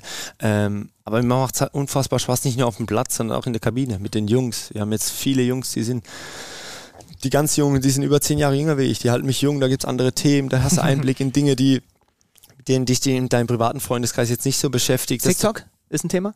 Auch total interessant. Also wirklich ist total interessant, sich mit denen mal zusammenzusetzen. Allein schon der Musikgeschmack oder sowas, das ist echt so viele Facetten. Das macht mir jeden Tag Spaß, sich mit denen in die Kabine zu setzen, danach zusammenzusitzen, mal auswärts beim Essen oder im Trainingslager, mal über andere Dinge zu sprechen, was jetzt so dein alltägliches Leben gar nicht betrifft. Ähm, und darüber hinaus mit denen auf dem Platz zu stehen und zu kicken, weil die echt gut sind. Und du merkst ja auch selber, okay, momentan ist es läuft, es ist gut und aber diesen Moment dann, diesen perfekten Moment zu entscheiden, aber für mich ist das Gute, dass ich total, total, totale innere Ruhe habe, was das betrifft, weil ich erstens unfassbar dankbar bin, was ich bis jetzt alles erlebt habe. Und alles, was jetzt noch dazu kommt, ist alles so, so, so Bonus. Also vor 15 Jahren hätte ich nicht gedacht, dass ich mit 34 äh, so viele Spiele habe und so viele schöne Momente hatte, ähm, ohne das jetzt zu sagen, das wäre jetzt das Ende, sondern mit völlig offen, mit völliger Motivation jeden Tag, mit völliger Vorfreude ähm, ähm, auf die nächsten Monate und vielleicht sogar Jahre äh, zu gehen. Stimmt, Mann. Wir haben versprochen, dass wir ihn rechtzeitig zum Training entlassen. Aber ein mhm. Thema wollen wir noch ganz kurz mit dir streifen. Es betrifft auch Borussia Mönchengladbach. Ähm, es ist gerade in den Schlagzeilen ein Mann, den du sehr gut kennst, mit dem du äh, lange zusammengearbeitet hast, Max Eberl und ein möglicher Wechsel zu, zu RB Leipzig. Ähm, ich frage dich jetzt nicht nach irgendwelchen Insights, die du dazu hast, sondern ich frage dich einfach nur, wenn du diese Schlagzeilen über ihn liest, wenn du auch liest, wie Leute über ihn, über ihn urteilen, allein nur wenn dieses Gerücht im Raum steht, oder das ist gut, dass, dass, dass da ein bisschen mehr dran ist, ist ja mittlerweile klar. Was denkst du über diese ganze Thematik, wie du das so von außen mitbekommst? In allererster Linie freue ich mich mal unfassbar, dass Max Eberl wieder ein Thema ist für den Fußball. Das bedeutet, dass es ihm gut geht, ähm, dass er eine nicht ganz einfache Phase seines Lebens ähm, ganz gut überbrückt hat und dass er da vielleicht äh, ja, die eine Kraft draus geschöpft hat und ähm, ja, sich vielleicht ein paar Gedanken gemacht hat. Natürlich hatte ich auch in der Zeit ein bisschen Kontakt zu ihm und, und, und, und, und habe mich gefreut, wie es ihm geht und ähm, dass äh, auch wieder ein Thema für den Fußball irgendwann sein wird, ist ja auch ganz normal, weil ähm, so eine qualitativ guten Manager ähm, im deutschen Fußball zu haben, ist natürlich top. Ähm, was seine genauen Ideen sind, Vorstellungen sind für die Zukunft, welche Gerüchte es gibt oder dass sich äh, Vereine wie RB Leipzig damit beschäftigen, wenn die, wenn die Position vakant ist und so ein Mann vielleicht wieder auf dem Markt sein sollte, ist ja auch ganz normal. Und wie seine Entscheidung am Ende des Tages ausfällt, das kann ich nicht beurteilen ähm, und äh, das will ich auch gar nicht. Ähm, für mich ist nur wichtig in der Hinsicht, dass, dass es Max wieder gut geht, ähm, dass er anscheinend Freude hat am Leben und dass er vielleicht auch wieder Freude hat, irgendwann in den Fußball zu gehen. Und die Tatsache freut mich einfach ähm, für ihn persönlich. Ähm, bei welchem Verein er dann tätig sein wird, sollte, wann irgendwie, keine Ahnung und ehrlicherweise weiß ich das auch nicht. Das war auch nie Thema, wenn wir mal Kontakt hatten, weil das ist eine persönliche Entscheidung. Ähm, das will ich mir gar nicht zu kritisieren oder zu, zu, zu fördern, sondern ähm, zu urteilen, ähm, sondern das, das, da wird er für sich schon die richtigen Schlüsse ziehen. Und wenn er, wenn er sich fühlt, wieder was zu tun, dann freut es mich einfach nur für, die, für, für den Max, weil ich den einfach unfassbar schätzen lernen dürfen in den letzten Jahren, kennenlernen, ähm, schätzen lernen dürfen und äh, mit ihm so viel gemeinsam durchgemacht habe bei Borussia. Nicht nur schöne Momente, sondern auch den einen oder anderen schwierigen Moment, ähm, sportlich wie auch privat und der da immer für uns da war und ähm, bin einfach nur froh, wenn es ihm wieder gut geht. Geht dir auch das Messer in der Tasche auf, wenn du jetzt äh, teilweise mitbekommst, dass Leute sagen, ja gut, dann kann es ja nicht so schlimm gewesen sein, wenn er jetzt plötzlich... Ja, das ist völliger Quatsch, wirklich. Da weiß ich auch gar nicht, wenn das Problem ist ja, wenn man die Person kennt und ich durfte Max Eberl über sieben Jahre lang kennenlernen ähm, und wenn man dann auch diese Emotionalität seiner Pressekonferenzen sieht, ähm, dann sieht man, dass er einfach dieses Ding gelebt hat von vorne bis hinten bei uns, von der ersten bis zur letzten Sekunde und glaube, es ist ihm schwer gefallen, dann den Schritt zu gehen, aber ich glaube, er war auch notwendig, so wie sich das Ganze von außen her betrachtet. Ähm, das sind einfach Leute, die keine Ahnung von der von den Menschen haben. Und das ist ja heutzutage diese Problematik, äh, gerade was die sozialen Netzwerke betrifft, dass jeder Mensch seine Meinung kundtun darf, ohne persönlichen Kontakt, ohne Know-how, ohne Wissen, ohne irgendwas zu tun. Natürlich darf man sich eine Meinung bilden und dann kann man auch drüber diskutieren und kann auch drüber sprechen. Ähm, aber was die Person Max, Max Eberl betrifft, ist das einfach nur eine freudige Nachricht, dass äh, es ihm anscheinend wieder besser geht und ähm, dass vielleicht überlegt wird, dass er irgendwann wieder in den deutschen Fußball zurückkehrt, was dem deutschen Fußball gut tut. Ähm, wenn jetzt einer ein Problem damit hat, der Tatsache, dass RB Leipzig sein sollte, keine Ahnung, was im Raum steht, dann muss man es auch akzeptieren, dann kann man das auch ein Stück weit nachvollziehen. Ähm, aber grundsätzlich glaube ich, die andere Sache zu kritisieren oder damit einfließen zu lassen, das ähm, ist unter der Schublade, das geht einfach nicht. Da braucht man nicht mehr viel hinzufügen, würde ich sagen. Nee. Oder Schülmann? Nee, nee, wirklich nicht. Ich muss echt sagen, äh, schicke ich einmal von Hamburg nach Mönchengladbach rüber. Das klingt einfach bei euch besonders familiär. Also äh, wir haben ja nun auch ein bisschen was mitbekommen und das heißt ja auch nicht, dass ihr deswegen jetzt in Serie deutscher Meister werdet, aber das ist schon was Besonderes, was ihr, was ihr da habt. Ähm, das muss ich einmal, muss ich einmal loswerden und noch eine Warnung mitschicken. Wenn ihr jetzt den Zander da mit reinholt und du zeigst ihm Rückenübungen, dann ist es natürlich umso gefährlicher, weil der Kerl ist Gift für jede. Truppe. Das heißt also, auch pass auf, was du jetzt mit ihm machst. Nee, nee, ja, insgesamt sind wir einfach, wir sind echt ein cooler Verein. Könnt also, euch mal ein Bild machen. Also man muss dazu sagen, es wäre gut für die TikTok-Videos deiner jüngeren Kollegen, weil die hätten natürlich so viel Spaß mit dem ungelenken Zander. Ich bin ungefähr so beweglich wie dieser Tisch, den du hier vor dir hast. Okay. Also das, äh, mal gucken, was wir da jetzt gleich noch so zaubern. Nein, Lars, vielen lieben Dank für deine Zeit so früh vorm Training. Ähm, hat ganz viel Spaß gemacht. Schön, dass du mal bei uns zu Gast warst. Jo, gerne. Mir hat es auch Spaß gemacht. Euch weiter alles, alles Gute. Ich werde zuhören. Danke. Auch Grüße an die Frau. Ciao. Ja, ciao, ciao. Werbung. Schöner Doppelpass im Mittelfeld. Da kommt die Flanke in den Strafraum. Mach ihn! Panini macht ihn. Da ist das neue Album. Hol dir jetzt die offizielle Sticker-Kollektion FIFA World Cup Qatar 2022. Von Panini. Sichere dir jetzt tolle Gewinne auf paninishop.de So, liebe Leute, es sieht ganz so aus, als hätte Belly Zander es nicht geschafft, sich mit seinen Rückenbeschwerden irgendwie in die Gladbach-Familie einzuzecken. Er ist wieder da. Ich habe mich nicht getraut. Das kann ich doch nicht machen hier. Das sind alles Profisportler. Was denken Sie, wie das aussieht, wenn ich da unrumpf, der ich bin, da, da zwischendrin rumrenne? Ja, du, ich habe schon, ich habe schon mitbekommen, wir kennen uns jetzt ein bisschen, dass du natürlich versucht hast, so beiläufig äh, mit diesem Schussrekord mal so anzudeuten, was du eigentlich für Skills hast. Und äh, ja, ich bin ja eine nette Familie da, ich kann dich verstehen. Aber ich finde es auch gut, dass sie dich nicht reinlassen. Aber du hast schon gemerkt, als ich gesagt habe, 56 ist nicht viel, ne? Also es war jetzt auch nicht so, dass ich mich jetzt hier versucht habe abzufeiern. So, so ist es nicht. Äh, ja, es ist auf jeden Fall äh, nett, dass ich hier noch ein bisschen weiter sitzen darf. Was hat denn hier gerade jetzt geploppt im Hintergrund? Ich hoffe, das hat es nicht mit aufgezeichnet. Naja, ähm, äh, die Gladbacher lassen mich hier tatsächlich einfach noch ein bisschen sitzen. Jetzt kommst du natürlich auch, Schlüben, mal wieder ein bisschen mehr zu Wort. Das ist ja klar. Wollen wir vielleicht noch mal ganz kurz, Lars hat es ja schon gesagt, aber ähm, da gab es ja auch gestern einen Gegner der Gladbacher, der mit 1-0 gewonnen hat, die Mannschaft von Bo Svensson. Eben durch diesen, also wirklich dieser Freistoß, was, das ist so ein richtig schöner Schnibbelfreistoß einfach gewesen. Ne? Das ist einfach ein ja. richtig schön reingedrehter Ball. natürlich aus Gladbacher Sicht dann doppelt und dreifach bitter, weil die ja vorher halt, Lars hat es gesagt, so viele Chancen dann auch noch hatten. Dann fliegt er vom Platz und dann, also Besser kann es für Mainz nicht laufen. Du kriegst Platzverweis für den Gegner und machst mit dem daraus resultierenden Freistoß, das habe ich auch lange nicht mehr gesehen, dass das in der Konstellation mit einem Freistoß aufgeht. Strafstoß, klar, ist was anderes, ne? aber Freistoß natürlich optimal für die Jungs von Bo Svensson. Ja, und man muss ja auch bei Mainz sagen, irgendwie haben sie es sich auf eine Art und Weise verdient, auch wenn da sehr viel Glück mit dabei war. Aber was doch bemerkenswert ist, ist das, was dann nach dem Spiel rausgekommen ist. Martin Schmidt hat nämlich gesagt, ähm, also hat sehr, sehr offen darüber gesprochen, was in der Halbzeit passiert ist. Der ein oder andere, so hat er formuliert, hätte vielleicht gerne gehört, äh, wir müssen jetzt kompakter stehen und tiefer sein, weil Gladbach eben in der ersten Halbzeit so überlegen gewesen ist und sich Chancen erspielt hat. Aber Bo Svensson, also Mainz Trainer, hat das komplette Gegenteil Gegenteil an die Mannschaft gerichtet. Hat gesagt, äh, wir wollen weiter mutig sein, nicht ängstlich zurückziehen und so ist er in die zweite Hälfte gegangen. Das ist ja schon interessant, wenn man diese erste Halbzeit gesehen hat, in der tatsächlich nicht unlogisch gewesen wäre, eine Erkenntnis zu bekommen, oh, wir mauern hier und spielen auf 0-0. Mhm. Naja, absolut. Ähm, eine Sache, die wir jetzt bei Lars zeitlich gar nicht mehr mit unterbekommen haben, die Gladbacher haben auch mal eben noch äh, Julian Weigel am Deadline Day verpflichtet, ne? Und passt natürlich zu dem, was er gerade gesagt hat und worüber wir gesprochen haben, auch nochmal optimal als ein Ballbesitzspieler im Mittelfeld, ne?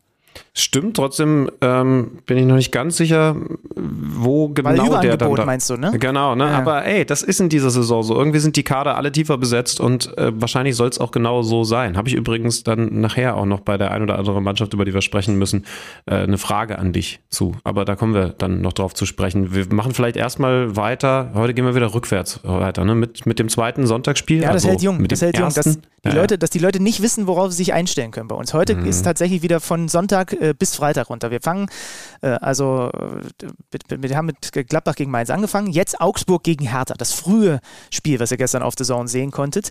Und ähm, da ist man geneigt zu sagen, bei dem Ergebnis 2 zu 0 aus Sicht von Hertha BSC, ähm, da zahlt sich dann so ein bisschen, wir haben ja letzte Woche mit Steffen Rohr auch darüber gesprochen, aus, dass ähm, schon auch in den Wochen, wo sie nicht so gepunktet haben, die Hertaner, nicht alles schlecht war. Ne? So, und äh, das, das, die, die, die Füße werden ein bisschen stabiler, sage ich jetzt mal.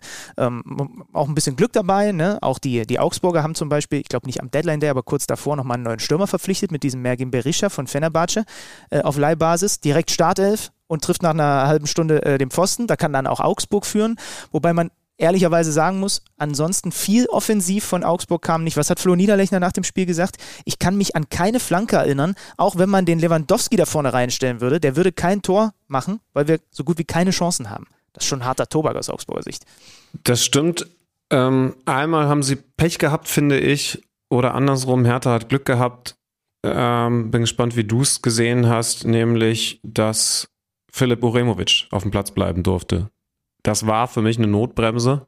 Ähm, und dann läuft so ein Spiel anders. Er bringt Demirovic nach einem Konter der Augsburger zu Fall.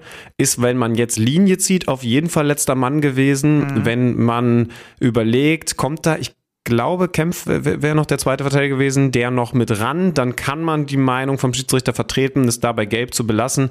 Ich finde, es wäre, ich, ich mag es mittlerweile nicht mehr zu sagen, man hätte auch rot geben können. Dann kommen wir hier zu keinem klaren Ergebnis, sondern ich bin der Meinung, rot wäre die richtigere Entscheidung gewesen. Das ist jetzt unangenehm. Weil sehe ich auch so. das äh, geht mir immer schwer über die Lippen. Stattdessen äh, Gleichzahl bis zum Ende des Spiels und vor allem Hertha BSC dann in der 57. Minute durch ihren auffälligsten Offensivmann in dieser Saison bislang, Dodi Luke Bacchio. Ähm, Flanke von wem? Klar, Plattenhardt von links, ne? Da, da hat er einfach den Fuß und äh, Dodi nickt ein. Muss man aber auch sagen, es ist sowohl auf Außen, äh, auf der Außenbahn als auch dann innen, vor allem gegen Luke Bacchio, natürlich extrem schlecht verteidigt. Ja. Sehr schlecht verteidigt. Ja, äh, ist aber eine Qualität, die Hertha, ne, da sind wir immer noch auf der Suche nach dem Gesicht, definitiv haben wird in dieser Saison. Lücke Bacchio ist jetzt ja nicht der Modest-Ziel-Kopfballspieler, aber zeigt in dem Moment, dass wenn er mit der Geschwindigkeit da reingeht, äh, das auf jeden Fall eine Option ist. Ich finde weiterhin, jetzt habe ich auch ein bisschen darauf geachtet, Kanga immer noch torlos, aber irgendwie ja doch mit dieser Dynamik einer, bei dem man sich sehr gut vorstellen kann, dass der die Liga bereichert und vor allen Dingen den Hertanern richtig gut tut. Ijuka hat eine Chance, die er, die er, die er vergibt. Ähm, dann natürlich die, die schönste Geschichte, nicht nur in diesem Spiel, sondern in diesem Spieltag, äh, Einwechslung Marco Richter, auch Einwechslung Davy Selke, der dann in der Nachspielzeit für Marco Richter zum entscheidenden 2 zu 0 oder zum abschließenden 2 zu 0 auflegt. Also nach dieser langen Erkrankung, schweren Erkrankung von Marco Richter, der Treffer. Ähm, jetzt ist er also endgültig zurück. Und dann auch noch in Augsburg, ne, wo seine Familie auf der Tribüne war. Der hat ja lange in Augsburg gespielt. Also Ja. da kommt dann manchmal in so einem Fußballuniversum die Sterne günstig zusammen. Ne? Und das ist dann halt einfach, natürlich das, gefällt das den Augsburgern nicht. Auf der anderen Seite war das Spiel da ja eh schon mehr oder weniger verloren. Und deswegen. Äh, Übrigens interessant, ne? Das war auf der anderen Seite wahrscheinlich die größte Chance für Augsburg nach diesem Pfostentreffer, den du angesprochen hast. Äh, Auch ein bisschen erklärend aus einem Einwurf heraus, weil viel mehr war nicht da. Dann verstehe ich auch Flo Niederlechner. Und aus dieser Parade nach Einwurf, Kopfball, Kopfball gibt es den Konter und sie machen das entscheidende, Ja. das, das dann wirklich vorentscheidende 2 zu 0. Aber es ist zu wenig und eben beschreibend. Ich weiß nicht, du hast ja oft äh, schon den X-Goals-Wert zitiert. Ich weiß, zur Halbzeitpause war der bei, bei Augsburg bei 0,19. Übersetzt, das ist sau wenig. Ich weiß gar nicht, wo er am Spielende gewesen nach. ist. Aber, aber das ist dann 0,46. ja, und das, also das ist, das ist tatsächlich ins Deutsche übersetzt. Wir gucken mal, ob vielleicht ein Einwurf reinfällt, aber ansonsten versuchen wir vor allen Dingen den eigenen Kasten sauber zu halten. Das ist dann einfach zu wenig. Ja, sie haben zusammen mit den Bochumern die wenigsten Tore bislang erzielt in dieser Saison. Drei an der Zahl. Und das war jetzt die vierte Niederlage im fünften Spiel aus Sicht des FC Augsburg. Und die Hertha gewinnt also zum ersten Mal jetzt. Äh, steht jetzt zwar auch erst bei vier Punkten, aber äh, vielleicht kann das in dieser Mannschaft, wo schon eine Menge drin schlummert, auch was, was auslösen, schieben sich äh, hoch auf Platz 13. Dann gehen wir in den äh, Samstag, wo du wieder dir dachtest, ach komm, ich habe eh schon hier und da Zipperlein, äh, da, da gebe ich es meinem Körper nochmal richtig. Ja, ey, ich habe äh, ich es angekündigt und ich habe es durchgezogen. Der jährliche Triathlon in meiner Bardorfer Heimat, der Bardorf Iron, mit einem sensationell zweitplatzierten Alex Schlüter. Oh, ja. ja oh, das wusste ich, das habe ich noch, das hast du mir noch nicht erzählt. Zweiter? Okay. Ja, ich habe äh, ich kann, ich habe gerade die Einzelzeiten nochmal bekommen. Schwimmen geht so. ähm, äh, da ist weiterhin das Motto nicht ertrinken. Ähm, auf dem Fahrrad, da habe ich meine, meine, meine langen Beine mit, mit zumindest ein bisschen Muskulatur ganz gut ausspielen können. Ich glaube, da habe ich sogar die beste Zeit gehabt und dann heißt es ja einfach beim Laufen irgendwie überleben und äh, das ist tatsächlich dann die Quälerei. Und da gab es dann einen, der mich noch geschluckt hat. Aber das ist, ich bin nicht unzufrieden. Ich bin nicht unzufrieden. Übrigens auch, weil ich dieses Mal perfekt ausgestattet war. Das ist keine Schleichwerbung, sondern ein Gruß an einen Hörer. Ich bin hier in, äh, in Hamburg äh, in einen, in einen Triathlonladen, den einzigen, den ich je kennengelernt habe, aber sowas gibt es, spezialisierte Triathlonläden gegangen und habe äh, auf die Frage des, des Mitarbeiters, ob er mir helfen kann, gesagt, ja, ich habe morgen so einen Amateur-Triathlon und ich überlege noch, mir, mir so eine ähm, äh, so, eine, so eine Hose zu kaufen, in der man eben schwimmen und dann auch laufen und Radfahren, Radfahren und laufen kann. Ähm, äh, weil ich eben morgen diesen Amateur-Triathlon habe und er hat gesagt, ja, ich weiß, ich habe Podcast gehört. Also liebe, Grüße an, liebe Grüße an Nils, der, der mich sehr gut beraten hat und dem ich das äh, Preisgeld natürlich äh, spenden würde, wenn es welches gegeben hätte. Ach, ja. wie süß. Ich meine, ich muss jetzt auch bei der Basketball-EM äh, anmerken in Köln, also offensichtlich haben wir unter den KMD-Hörern auch viele ba mit Basketball-Affinität. Ähm, da, da habe ich jetzt auch mal gesehen, wie unsere Hörer eigentlich so aussehen. Und die sind auch weiter im Übrigen sehr aktiv und helfen uns. Ne? Erinnerst du dich, dass wir letzte Woche beide unsere Unwissenheit zur Funktionsweise einer Drainage äh, äh, zum Besten gegeben haben. Ein Instagram-User mit dem schönen Namen Millhaus 1980, A. Müller, ich weiß nicht, ob Alex oder André oder wie auch immer, äh, vielen Dank für die Einsendung, hat folgendes zum Thema Drainage äh, mir zukommen lassen. Die Drainage eines Sportplatzes ist für die Entwässerung zuständig, soweit werden wir noch mitbekommen, äh, mitgekommen. Ja. Im Untergrund sind von oben durchlässige Rohre verlegt, die das Wasser an einem Sammelpunkt zusammenführen. Sie sorgt quasi dafür, dass der Platz bei Dauerregen nicht komplett aufweicht und bei Starkregen dass der Regen möglichst schnell abfließen kann. Gibt es auch in der Landwirtschaft, sonst wären viele Flächen überhaupt nicht befahrbar. Vielen Aber Dank. das heißt, also Rohre, die tatsächlich von oben nach unten laufen, sind. Ich gehe mal davon aus, sonst würde ja, ja das, also, ne? Und dann wird ganz das viele kleine Rohre, ich, ich, ich, hätte jetzt gerne noch ein Bild vor Augen. Das ja. weiß ich jetzt nicht, aber das, jetzt hat man doch zumindest schon mal prinzipiell eine Idee, wie so eine Drainage. Übrigens, für, also ich, ich musste auch, als ich den, den Podcast-Text letzte Woche dann geschrieben habe, erstmal googeln, wie Drainage überhaupt geschrieben wird. Ähm, aber dann konnten wir das an dieser Stelle jetzt auch auflösen. Hast du denn am Samstag auch ein bisschen was vom Fußball mitbekommen? Ich habe natürlich dann auch noch ein bisschen Fußball geschaut, weil ich ja zum Glück so schnell im Ziel war, dass ich ähm, ja, zumindest genau. mal live noch das Abendspiel anschauen konnte. Das andere musste ich dieses Mal wirklich in der, nee, stimmt, zweite Halbzeit Konferenz habe ich noch geguckt. Den Rest muss ich dann in den Highlights schauen, die wir ja zum Glück auf der Zone haben. Aber äh, Abendspiel, tutti completi. Tutti completi. Und äh, aber gut, du hast es dann, du hast es Tutti Completi gesehen, aber noch viel näher dran war ja der Mann, mit dem wir jetzt sprechen. Oliver Hartmann vom Kicker. Ja, der hat da auch immer noch mal einen gesonderten Blick drauf. Ich glaube, wir erwischen ihn heute wieder im Auto. Letztes Mal saßen wir, weißt du? Äh, saßen, wir, im, saßen wir in seinem genau, Auto. Vor dem ja. Volkspark äh, zum, das war die Saisonabschlussfolge der vergangenen Saison in seinem ja. Auto. Heute ist er allein im Auto und uns zugeschaltet.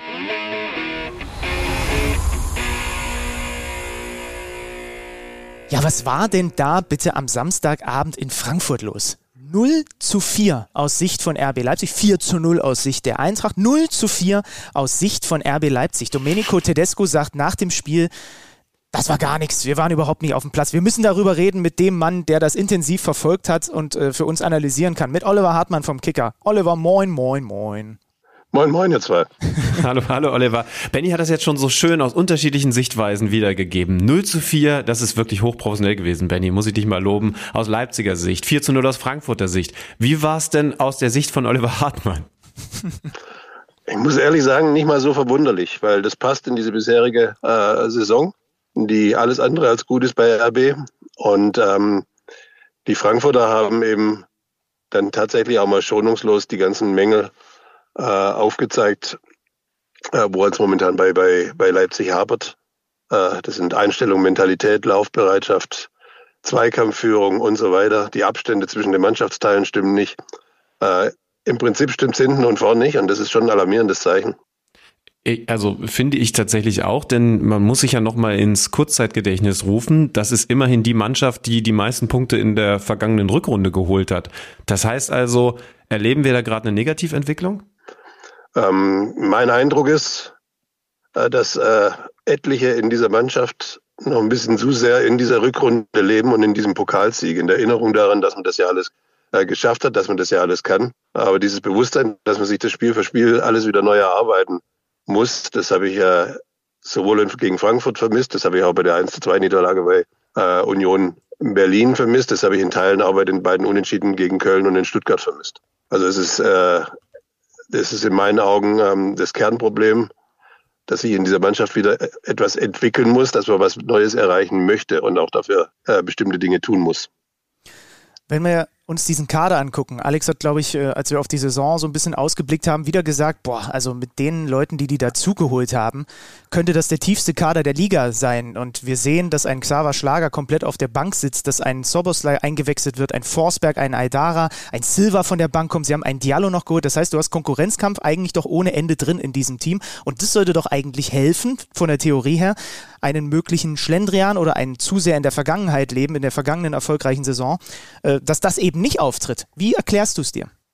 Vielleicht ist es aber auch gerade eine Gefahr, dass der Kader vielleicht auch ein bisschen zu gut ist. Äh, zu gut in dahingehend, dass ähm, in diesem Kader jeder äh, irgendwo den Anspruch hat, Startelf-Spieler zu sein. Ähm, dass es in der Rückrunde der Trainer noch ganz gut wegmoderiert bekam, weil es eben auch darum ging, was aufzuholen und weil es, ähm, weil es darin dann auch diese Doppelbelastung mit der Europa League, wo sie ja bis ins Halbfinale gekommen sind, ähm, gab, wo dann jeder seine Spielzeiten hatte. Das war halt bis jetzt noch nicht der Fall. Und ich kann mir schon vorstellen, dass es ähm, dort auch innerhalb des Kaders jetzt ähm, zu Spannungen gibt, weil eben Spieler, die einen ganz anderen Anspruch haben, äh, nicht die Einsatzzeiten bekommen haben, die sie sich vorgestellt haben. Ähm, du hast äh, Schlager genannt. Ich meine, wenn ich als, als Neuzugang äh, für 12 Millionen geholt werde, dann wundere ich mich natürlich schon. Und ich komme, das ist ja nicht mal neu, der, der RB Fußball für ihn. Der kommt ja aus diesem Red Bull Fußball Imperium. Äh, dann, dann wird er sich schon wundern, dass er auf einmal nur das fünfte Rad im Wagen ist. Und sich fragen, warum hat man mich eigentlich geholt? Und äh, das ist, das mag auch eine Rolle spielen, dass es insgesamt dieser Spirit noch nicht entwickelt hat, wie in, in der Rückrunde letztes Jahr, äh, letzte Saison.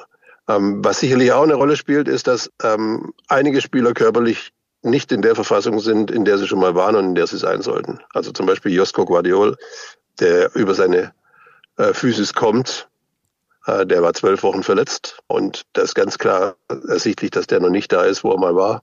Ähm, Kevin Campbell, der ja eine zentrale Rolle im, im defensiven Mittelfeld eigentlich spielen soll, ähm, ist auch nicht, strahlt auch nicht das aus, was er mal ausgestrahlt hat. Und das zieht sich eigentlich durch die ganze Mannschaft. Also auch ein David Raum, der ja praktisch ähm, äh, als große Verstärkung für die linke Seite ge geholt wurde. Eben sieht man auch, dass er sich erstmal noch an dieses Level an RB Leipzig äh, Champions League Club äh, gewöhnen muss. Und also er ist momentan noch nicht das äh, sportliche Update zu Angelino, den man ja abgegeben hat. Wenn wir jetzt über die Mannschaft geredet haben und, und festhalten können, dass da ja eigentlich ganz viel Potenzial da ist. Wenn wir dann auf die nackten Zahlen schauen, fünf Punkte aus den ersten fünf Ligaspielen, dann landen wir automatisch auch bei Trainer Domenico Tedesco. Äh, er hat selber gesagt, das ist viel zu wenig. Wie siehst du seine aktuelle Situation? Ich habe jetzt schon die ersten Stimmen gehört, die dann eben sagen, oh, erste Trainerentlassung dieses Jahr dann in Leipzig. Ist der wirklich schon am Wackeln oder ist das noch deutlich zu früh? Das Wackeln wird schnell gehen, wenn die Ergebnisse, wenn die Ergebnisse äh, weiter so sind. Also äh, Leipzig hat ein knackiges Programm bis zur Länderspielpause, jetzt gegen Donetsk, äh, dann gegen Dortmund, dann bei Real Madrid und in Gladbach. Das sind vier Spiele gegen hochkarätige Gegner und natürlich ist der Domenico Tedesco gefordert. Also ähm, er hat einen gewissen Kredit verdient nach all dem, was er eben in diesen neun Monaten äh, mit der Mannschaft erreicht hat. Aber es muss natürlich auch eine aktuelle Entwicklung äh, zu sehen sein. Und äh, da werden die nächsten Spiele schon äh, sehr wichtige äh, Standortbestimmungen sein. Klar ist, dass Oliver Minzlaff, der Geschäftsführer, sich ja im Vorjahr ähm, auch selber vorgeworfen hat, zu Recht selber vorgeworfen hat, dass man zu lange an Jesse Marsch äh, festgehalten hatte, dass man äh, da viel von der Hoffnung, äh, viel in die Hoffnung ähm, reingelebt hat, dass äh, Trainer und Mannschaft irgendwann mal zusammenfinden würden. Und erst als es wirklich auch jeder gesehen hat, dass das nicht der Fall ist, hat man im Dezember die Reißleine gezogen. Da war, war Leipzig auf Platz 11 und drohte sämtliche Saisonziele zu verspielen. So lange wird er diesmal nicht nur zuschauen. Äh, von daher ist schon, äh, ist schon ein gewisser Druck da. Und ähm, Tedesco muss natürlich jetzt auch zeigen, dass er mit dieser Krise, und es ist eine Krise, äh, umgehen kann. Der eine oder andere denkt schon an einen anderen Trainer, der gerade wieder in Leipzig äh, sein Unwesen treibt, nämlich Marco Rose. äh, naja, gut, wir werden mal, wir werden mal sehen, wie das auf, Trainer, auf der Trainerposition äh, weitergeht. Du kannst uns vielleicht noch mal einen Status Update geben, was die Sportdirektorenposition Max Eberl betrifft. Wie ist da gerade der aktuelle Stand Max Eberl? Wir haben gerade mit Lars Stinde hier gesessen und darüber gesprochen. Max Eberl zu RB Leipzig. Was sind deine Infos? Naja, das ist eine never-ending Story und das ist sicherlich auch Teil des Problems. Nicht so sehr bei der Einkaufspolitik. Das, hat, das haben äh, Oliver Minzler und seine Helfer im Sommer ganz gut hingekriegt, ähm, die, die, die Spieler äh, gute Spieler einzukaufen und die äh, etliche Spieler wie Lookman oder wie Tyler Adams äh, für, für viel Geld ähm, abzugeben. Da spielte das Thema Sportdirektor jetzt nicht so die große Rolle, aber natürlich im Tagesgeschäft. Das war schon in der letzten Saison so, dass der gefehlt hat als Puffer zwischen, ähm, zwischen Trainerteam und Vereinsführung, als Moderator in der Öffentlichkeit, aber vor allem als Fußballkompetenz, äh, zusätzliche Fußballkompetenz im sportlichen Bereich.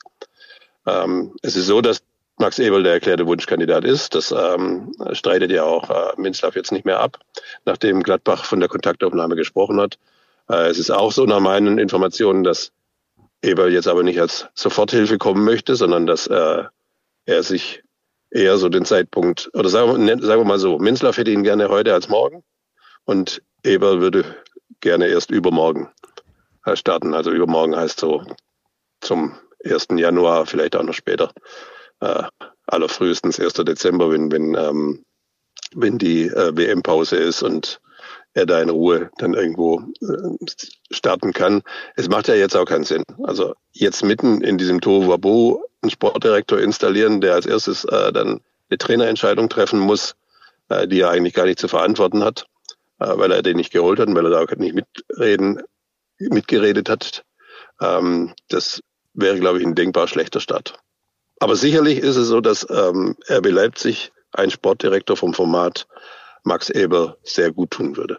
Ich weiß noch, als wir das letzte Mal miteinander gesprochen haben, ich glaube, es war das vorletzte Mal, äh, da sind wir so ein paar Namen durchgegangen. Auf Max Eber sind zumindest Benny und ich natürlich nicht gekommen. Äh, insofern hat es uns umso mehr überrascht und äh, es scheint ja tatsächlich konkret zu werden. Wann, wann genau es dann passiert, werden wir noch erfahren. Danke erstmal, dass wir eine Menge zur RB erfahren haben von dir, Oliver. Wie immer, vielen lieben Dank. Gerne. Und Insider-Info für alle Hörer, dieser Mann ist gerade mit einem Zug eingeparkt und äh, das alleine spricht für die Qualität dieses Kicker-Reporters. Das, das, das, spricht für die, das spricht für die große Parklücke, in die ich da gerade Oliver, lieben Dank, bis bald. Gerne, macht's gut. Ciao. Tschüssi. Ciao, ciao.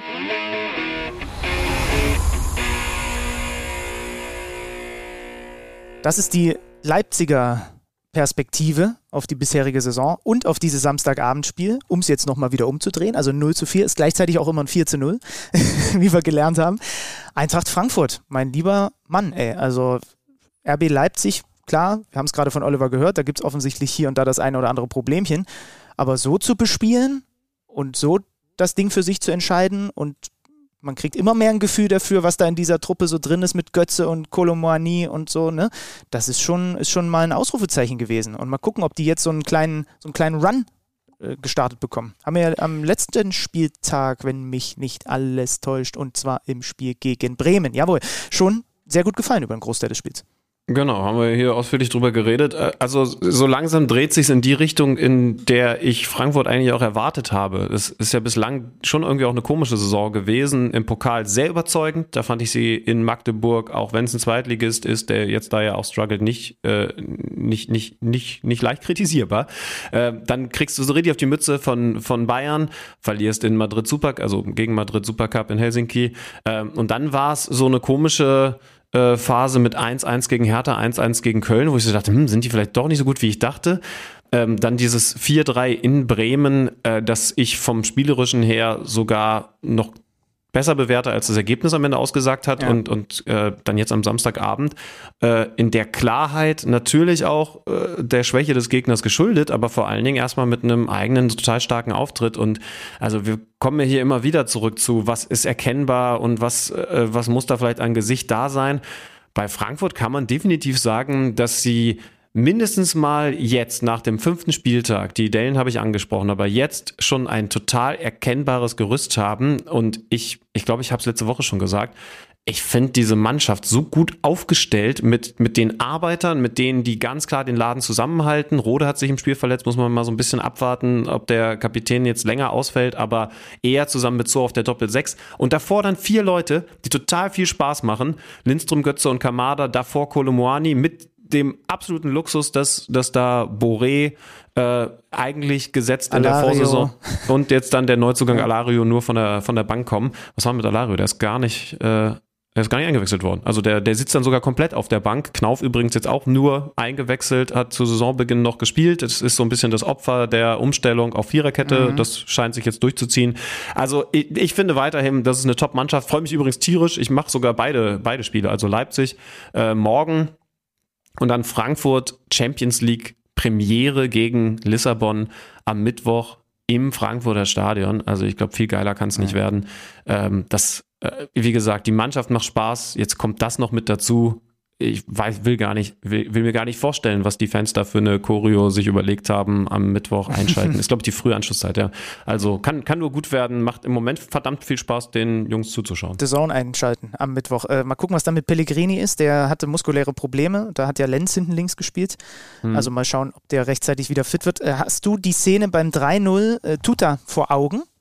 Hm. Äh, mit, dem, mit dem Abschluss, äh, wo dann bei dem, bei dem Götze-Schuss Kamada laut Felix Brich nicht in Sichtlinie und passiv im Abseits steht. Ich habe dich sofort im Ohr gehabt. Fuß wird weggezogen. Damit irritiert er den äh, Torhüter. Und äh, also ich, ich, wusste in dem Moment eigentlich sofort, dass, dass du sagen wirst, das hätte nicht zählen dürfen. Korrekt. okay, gut. Dann habe ich es ja richtig verstanden. Und ich habe es jetzt tatsächlich auch, du, du, du fängst an, mein, mein, meine Gedanken dazu ein bisschen auch umzuprogrammieren. Äh, was das, das ist angeht. doch immer mein Ziel gewesen. Ja. Ja. Verdammt nochmal. Na gut, ja. äh, haken wir dieses Spiel ab. Der Samstagnachmittag hatte auch, hui, der hatte eine Menge zu bieten. 1-1 Stuttgart-Schalke können wir, glaube ich, relativ schnell machen. Erstmal, oh Mann, Mann, Mann, gute Besserung an Sascha Kalajdzic, dass er es mitbekommen. Erstes Spiel für Wolverhampton, Kreuzbandriss. Äh, das darf nicht wahr sein. War ja auch hier schon in diesem Podcast zu Gast. Äh, ja. Das ist extremst bitter. Ähm, sie haben dafür diesen Girassi zurück in die Liga geholt, der schon mal in Köln war. Dein Sosa ist geblieben. Jetzt spielen sie 1-1 gegen äh, den FC Schalke, ohne Matarazzo an der Seitenlinie. Der hatte ja äh, einen Platzverweis gegen Köln kassiert. Äh, bei den Schalkern Jordan Larsen einmal äh, von Beginn an das erste Mal und. Hat gut gespielt. Ja, und die, und die neue Liverpool-Leihgabe Vandenberg hinten drin und der macht natürlich dann bitter direkt den Stockfehler vor dem, vor dem 0-1. Äh, Fürich bringt den VfB in Führung und dann der Ex-Stuttgarter, der auch beim Tor nicht gejubelt hat, äh, weil er ja, glaube ich, mal Zweitligatorschützenkönig in der Aufstiegssaison für den VfB war, Simon Terodde, äh, nur drei Minuten später ähm, war dann echt eine gute Reaktion von Schalke. Erstmal, wenn man bedenkt, dass sie am letzten Spieltag 1-6 verloren haben und dass sie hier in Rückstand geraten ähm, und der VfB gerät dann noch in Unterzahl. Da können wir auch noch kurz drüber reden. Wagnumann, gelb-rote Karte, kriegt einen Tunnel von Mohr und äh, ja. will ihn dann einfach nicht laufen lassen. Ne? Ja, ja äh, ähm, nicht sehr intelligent gehandelt, aber ähm, passiert. Ich glaube, das ist so aus der Demütigung des Tunnels heraus, lasse ich mir nicht gefallen, oh shit, ja. jetzt muss ich gehen. Also besonders bitterer Moment. Ja, ja. VfB ja letzte Woche gegen, äh, in Köln auch schon mit einem Mann weniger. Von daher äh, sollte nicht einreißen. Hoffentlich haben die das auch trainiert, so wie die Gladbacher, weil offensichtlich kommt es in dieser Saison häufiger auf sie zu, mal Unterzahl, vielleicht irgendwann ja auch mal wieder Überzahl zu spielen. Leverkusen verliert 2 zu 3 gegen den SC Freiburg und wir gratulieren dem SC Freiburg, auch wenn es Christian Streich nicht interessiert, zur Tabellenführung vor Borussia Dortmund. Zwölf Punkte der SC Freiburg. Die waren einmal in ihrer Vereinsgeschichte äh, Tabellenführer am, nach einem ersten Spieltag unter Volker Finke. Und jetzt sind sie Erster in der Fußball-Bundesliga nach fünf Spielen, ähm, weil sie in Leverkusen gewinnen. Wir hatten letzte Woche so ein bisschen gedacht, okay, ist das bei Leverkusen so der Befreiungsschlag gewesen, der, der, der vergangene Spieltag. Jetzt gibt es den Rückschlag, obwohl man sogar durch dem hier bei der Entführung geht und Leverkusen echt eine gute erste Halbzeit spielt, eine richtig ja. gute erste Halbzeit spielt. Aber Freiburg, ja, äh, mit auch hier und da natürlich dann einfach ein bisschen, bisschen Glück. Also diese, diese Standardtore sind bei Freiburg natürlich nie Glück, Ne? Das ist einfach eine, eine Riesenqualität. Aber der Patzer von Tabsoba ist nicht wegzudiskutieren aus Leverkusener Sicht beim 1-2, wo Gregoritsch dann reinmacht. Das ist natürlich total bitter. Ne? Also du, du kassierst zwei Standardgegentore und einmal, weil dein äh, Verteidiger quasi vorlegt. Ähm, was kann man aus Leverkusener Sicht noch sagen? Schick hat immerhin mal getroffen, zum ersten Mal in dieser Saison, äh, auf Flanke vom äh, neu verpflichteten Hudson O'Doy. Aber ist der nächste Rückschlag für Bayern 04. Ja, also Standard-Gegentore sind ja immer so ein Ding. Ich meine, bei Gegentoren allgemein kann man immer irgendwo einen Fehler finden, wenn der jetzt nicht aus 30 Metern Roberto Carlos mäßig äh, reinfliegt. Dieses letzte Tor, was Doan dann macht, das war das dritte, ne? Das, ja. ähm, das ist halt einfach eine, eine nahezu perfekt ausgeführte Standardsituation. Ecke vom besten Eckenschützen der Liga, Vincenzo Grifo. Und dann ist es, glaube ich, Höfler, der am kurzen Pfosten, also am, am wirklich an dieser Fünferkante dem Ball entgegensprintend, er ist ja auch kein 1,95 Mensch, aber, aber dem Ball entgegensprintend verlängert auf den zweiten Pfosten und da ist dann Doan. Das ist, wenn du es so ausführst, nahezu nicht zu verteidigen. Natürlich kannst du sagen, ah, vorher da vielleicht Kontakt aufnehmen äh, zu, zu Höfler und hinten lass den nicht durchrauschen, aber der ist halt auch, selbst wenn du da noch einen hast, super schwer wegzuverteidigen. Also wenn Freiburg das so macht, angefangen, wie gesagt, bei einem Grifo, der den Ball dann auch nicht nur gechippt, sondern hart auf genau diese Position, auf die sich Höfler bewegt, bringt. Wenn du das so machst, dann ist das einfach auch eine wahnsinnige Qualität und gleichzusetzen mit, oh, die Bayern, zu denen wir dann gleich kommen, spielen zack, zack, zack und machen da vorne einen, einen Tiki-Taka-Angriff. Auch das ist dann absolut hochwertiger Fußball. Sieben der zehn Freiburger Tore haben Neuzugänge erzielt. Das ist äh, ja. nochmal so ein kleiner Fakt, den ich hier so mal mit reinschieben und, wollte. Und trotzdem, hast du, hast du das gehört? Christian Streich sagt, äh, sagt O-Ton in einer Saison, in der Freiburg, so wie jetzt also, europäisch spielt, in der Europa League spielt, ist es das oberste Ziel, Freiburg international gut zu präsentieren und in der Bundesliga die Klasse zu erhalten. Mhm. Aber erinnere, erinnere, dich zurück, wir saßen mit ihm, ne? Und was war sein Zitat? Äh, es gibt wenig Schlimmeres als Abstiegskampf. Er, er, er weiß halt, was diese, gerade diese von dir immer wieder auch angesprochenen vielen englischen Wochen, die jetzt kommen, was die auch für Bundesligaspiele bedeuten können. Und da ist natürlich jeder Punkt, den du jetzt schon erstmal geholt hast, natürlich ist es auch, ist es auch, sind sie auch Meister im Understatement da unten.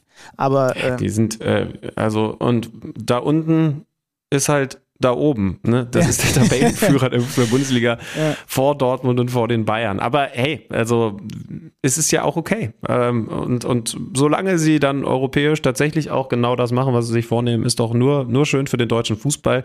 Und selbst wenn sie sagen, dass sie, also selbst wenn sie bis zum 34. Spieltag sagen, wir wollen die Klasse halten, solange sie so begeisternden Fußball spielen, wie gesagt, war für Leverkusen auch ein bisschen Pech, muss man ehrlich sagen, dann ist das ja alles, alles fein. Ich bin jetzt nie böse, wenn sie, wenn sie nicht sagen, dass sie gerne deutscher Meister werden ja. wollen von ganz oben nach ganz unten, da steht der VfL Bochum, der wieder verliert, das einzige Team, was 5 aus 5 verliert, 0 zu 2 gegen äh, Werder Bremen im eigenen Stadion. Es gab äh, einige Irritationen jetzt in den letzten Tagen um Thomas Reis und um einen äh, angeblichen Wechselwunsch zu Schalke im Sommer. Laut mhm. Medienberichten hat der VfL ihn trotz einem ausgehandelten Vertrag mit Schalke nicht gehen lassen. Er hat das dementiert, hat Zitat gesagt, ich würde gerne wissen, wer diese Informanten sind, weil ich das total persönlich nehme.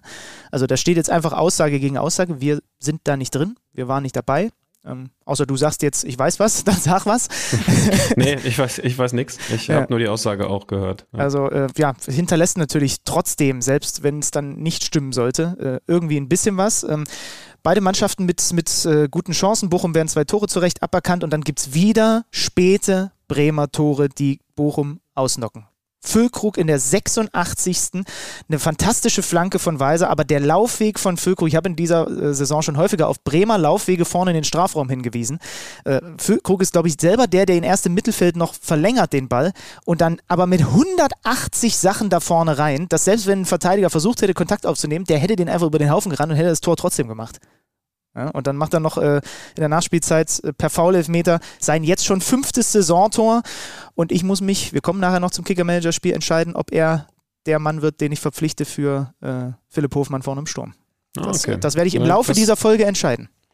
Ja, ich, ich hätte eine andere Idee, aber, aber ja, auf, auf jeden Fall sehr gut. Übrigens mal wieder äh, auch beteiligt Burke, der in dem Fall den Elfmeter rausholt, Ja. ist ja auch ein Mann der Nachspielzeiten in Bremen bis hierhin. Machst du dir, gewesen. machst du, machst du dir, machst du dir Sorgen um VfL? Ich, äh, ich habe jetzt, weil ich nebenbei ähm, die Bardorfer äh, Feldwege und, und Landstraßen unsicher gemacht habe, zu wenig von diesen, diesem Spiel gesehen. Ich habe es halt nur in den Highlights gesehen und ähm, kann deswegen nicht sagen, ob es wieder ein Rückschritt gewesen ist, nachdem ich ja das, äh, das Bochumer Auswärtsspiel in Freiburg äh, am vergangenen Freitag gesehen hatte, also am vorvergangenen Freitag, und voll mitgegangen bin mit der Aussage von, von Thomas Reis, wenn wir so weiter spielen, wenn wir weiter so ein Fußballspiel spielen wie heute, als sie auch verloren haben, dann werden wir unsere Punkte holen. Äh, und ich habe gesagt, ja, kann ich total verstehen. Nur es gilt natürlich zu überprüfen, ob weiterhin so ein Fußball gespielt wird. Ich weiß nicht, ob es ein Rückschritt gewesen ist. Einfach sie nur spielerisch, nicht was das Ergebnis angeht. Sie hatten zumindest, das ist jetzt nicht alles unbedingt spielerisch gewesen, aber sie hatten zumindest auch ihre Möglichkeiten, um selber in Führung zu gehen. Ne? Und das ist ja zumindest erstmal ein gutes Zeichen. Wir haben, das, haben's darüber, haben darüber gesprochen, dass sie ähm, wie die Augsburger bei nur drei Saisontoren stehen und halt dafür die meisten bislang kassiert haben, 15, aber klar, den, die Hälfte davon haben sie gegen die Bayern kassiert. Ne? Hm. Das darf man auch nicht vergessen. Wollen wir über die als nächstes reden? Können wir gerne machen. Oder noch Wolfsburg-Köln vorher abfrühstücken. Wie du möchtest, mein Freund. Ne, ähm, auch komm, das war das äh, tabellarisch gesehen Topspiel dieses Spieltages. Union Berlin hätte auch Tabellenführer werden können, ist es nicht geworden, weil es nur zu einem 1-1 gegen den FC Bayern München gereicht hat. Also man muss ja mal dazu sagen, ne, wenn du dir anguckst, wer bei denen sogar noch gefehlt hat bei Union, ne, und die spielen es trotzdem im Kollektiv so gegen die Bayern, dass das einfach extrem eklig ist, weil sie hatten keinen Jordan vorne drin, Siebert Schön, ne? sie hatten keinen Leite, sie hatten keinen Haberer äh, und trotzdem kriegst du so eine Leistung hin, weil jeder dort weiß, was er zu tun hat, weil die Abläufe stimmen und weil vor allem alle angespitzt sind bis unters Dach, wenn der FC Bayern eine alten Försterei ist und das haben die Bayern zu spüren bekommen. Äh, Union geht früh in Führung, natürlich durch Geraldo Becker. Ein Freistoß von Trimmel. Es war vorher kein Foul von Upamecano. Freistoß hätte es nicht geben dürfen, muss man da auch noch dazu sagen. Ähm, die Bayern stehen kollektiv bei diesem Freistoß aus dem Halbfeld so fünf Meter vorm 16er. Sehr hoch, ne, um auf Abseits zu spielen. Und wenn man dann darauf achtet, wo der Becker losläuft, dann sieht man, er läuft so ein bisschen nach hinten versetzt los. Und äh, Behrens irritiert den Manet. Und deswegen ist er dann am Ende so frei, dass er den technisch auch noch anspruchsvoll dann da direkt abnehmend äh, zum 1 zu 0 reinmacht. Bin ja kein Fan von Hochstehen bei solchen Standardsituationen. Äh, Pep Guardiola hat das äh, also zum ersten Mal für mich merklich so eingeführt. Vielleicht gab es aber auch da schon Vorbilder. Wahrscheinlich Ist- Marcelo Bielsa. Nein, im Zweifel war es Mar- Marcelo Bielsa, der da auch eine eigene Studie zu veröffentlicht hat. Aber ich, ich finde das immer schwierig, weil sich so, so viel Raum ergibt. Und klar, du hältst die automatisch, weil sie natürlich sich nicht ins Abseits stellen wollen, weit weg vom Tor. Aber du gibst ihnen halt für diese Läufe, die wir jetzt da von Becker erlebt haben, sehr viel Raum. Ne? Das heißt, es kommt natürlich immer aufs richtige Timing an, um dann nicht ins Abseits zu laufen. Aber, aber dann ist da hinten so viel Raum, der belaufbar ist. Und, und ah, ja, ich weiß nicht. Ich habe ich hab ja hier schon mehr als einmal gesagt, warum nicht genau andersrum am Fünfer stehen und alle Und gehen alle dem gehen dem Ball, Ball entgegen. entgegen. Ja, ja. Ähm, ich, aber meine Güte, da lasse ich mich auch gerne von Bielsa und Co. Wir des haben, Gegenteils überzeugen. wir haben bestimmt bald mal wieder einen Trainer. Lass uns das mal äh, uns aufschreiben, dass wir das mal thematisieren, weil ich glaube, der Trainer wird dir einige Argumente um die Ohren hauen. Ich würde gerne mal mit sicher. einem Standardtrainer sprechen. Also jetzt, wo es wo es Oh, so vielleicht Standard den vom DFB. Ja, Die haben doch sogar einen eigenen Standardtrainer. lass uns, lass uns das mal bitte aufschreiben. Also, also äh, ja, gerne mal. Also, äh, Mats Buttgereit. Ja. Lass uns doch Ah nee, das ist der, Ein, ist der Einwurf oder der Standardtrainer? Einwurf, glaube ich, ne?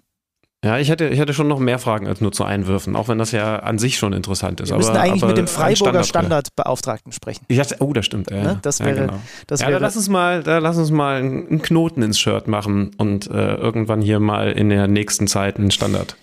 Äh, Menschen, Experten haben. Immerhin aus Bayern Sicht drei Minuten später Ausgleich Kimmich, der die Ecke selber schlägt und dann am Ende selber zum Abschluss kommt, halb rechts.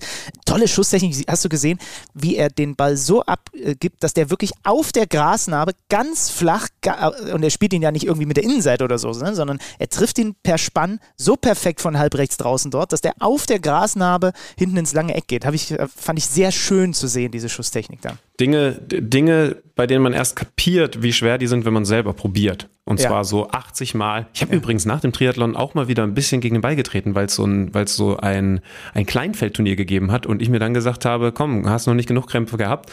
ähm, und, und ich habe wirklich nach langer Zeit mal wieder, du kriegst ja häufiger in der, in der Soccer World da bei dir, aber ich habe jetzt mal wieder draußen gespielt ähm, mit, dem, mit dem klassischen Gefühl von, wie geil fühlt sich das denn wieder an und gleichzeitig aber auch er, er, erschrecken, wie, wie, wie schlecht sich das alles anfühlt, weil man nicht mehr das Ballgefühl hat.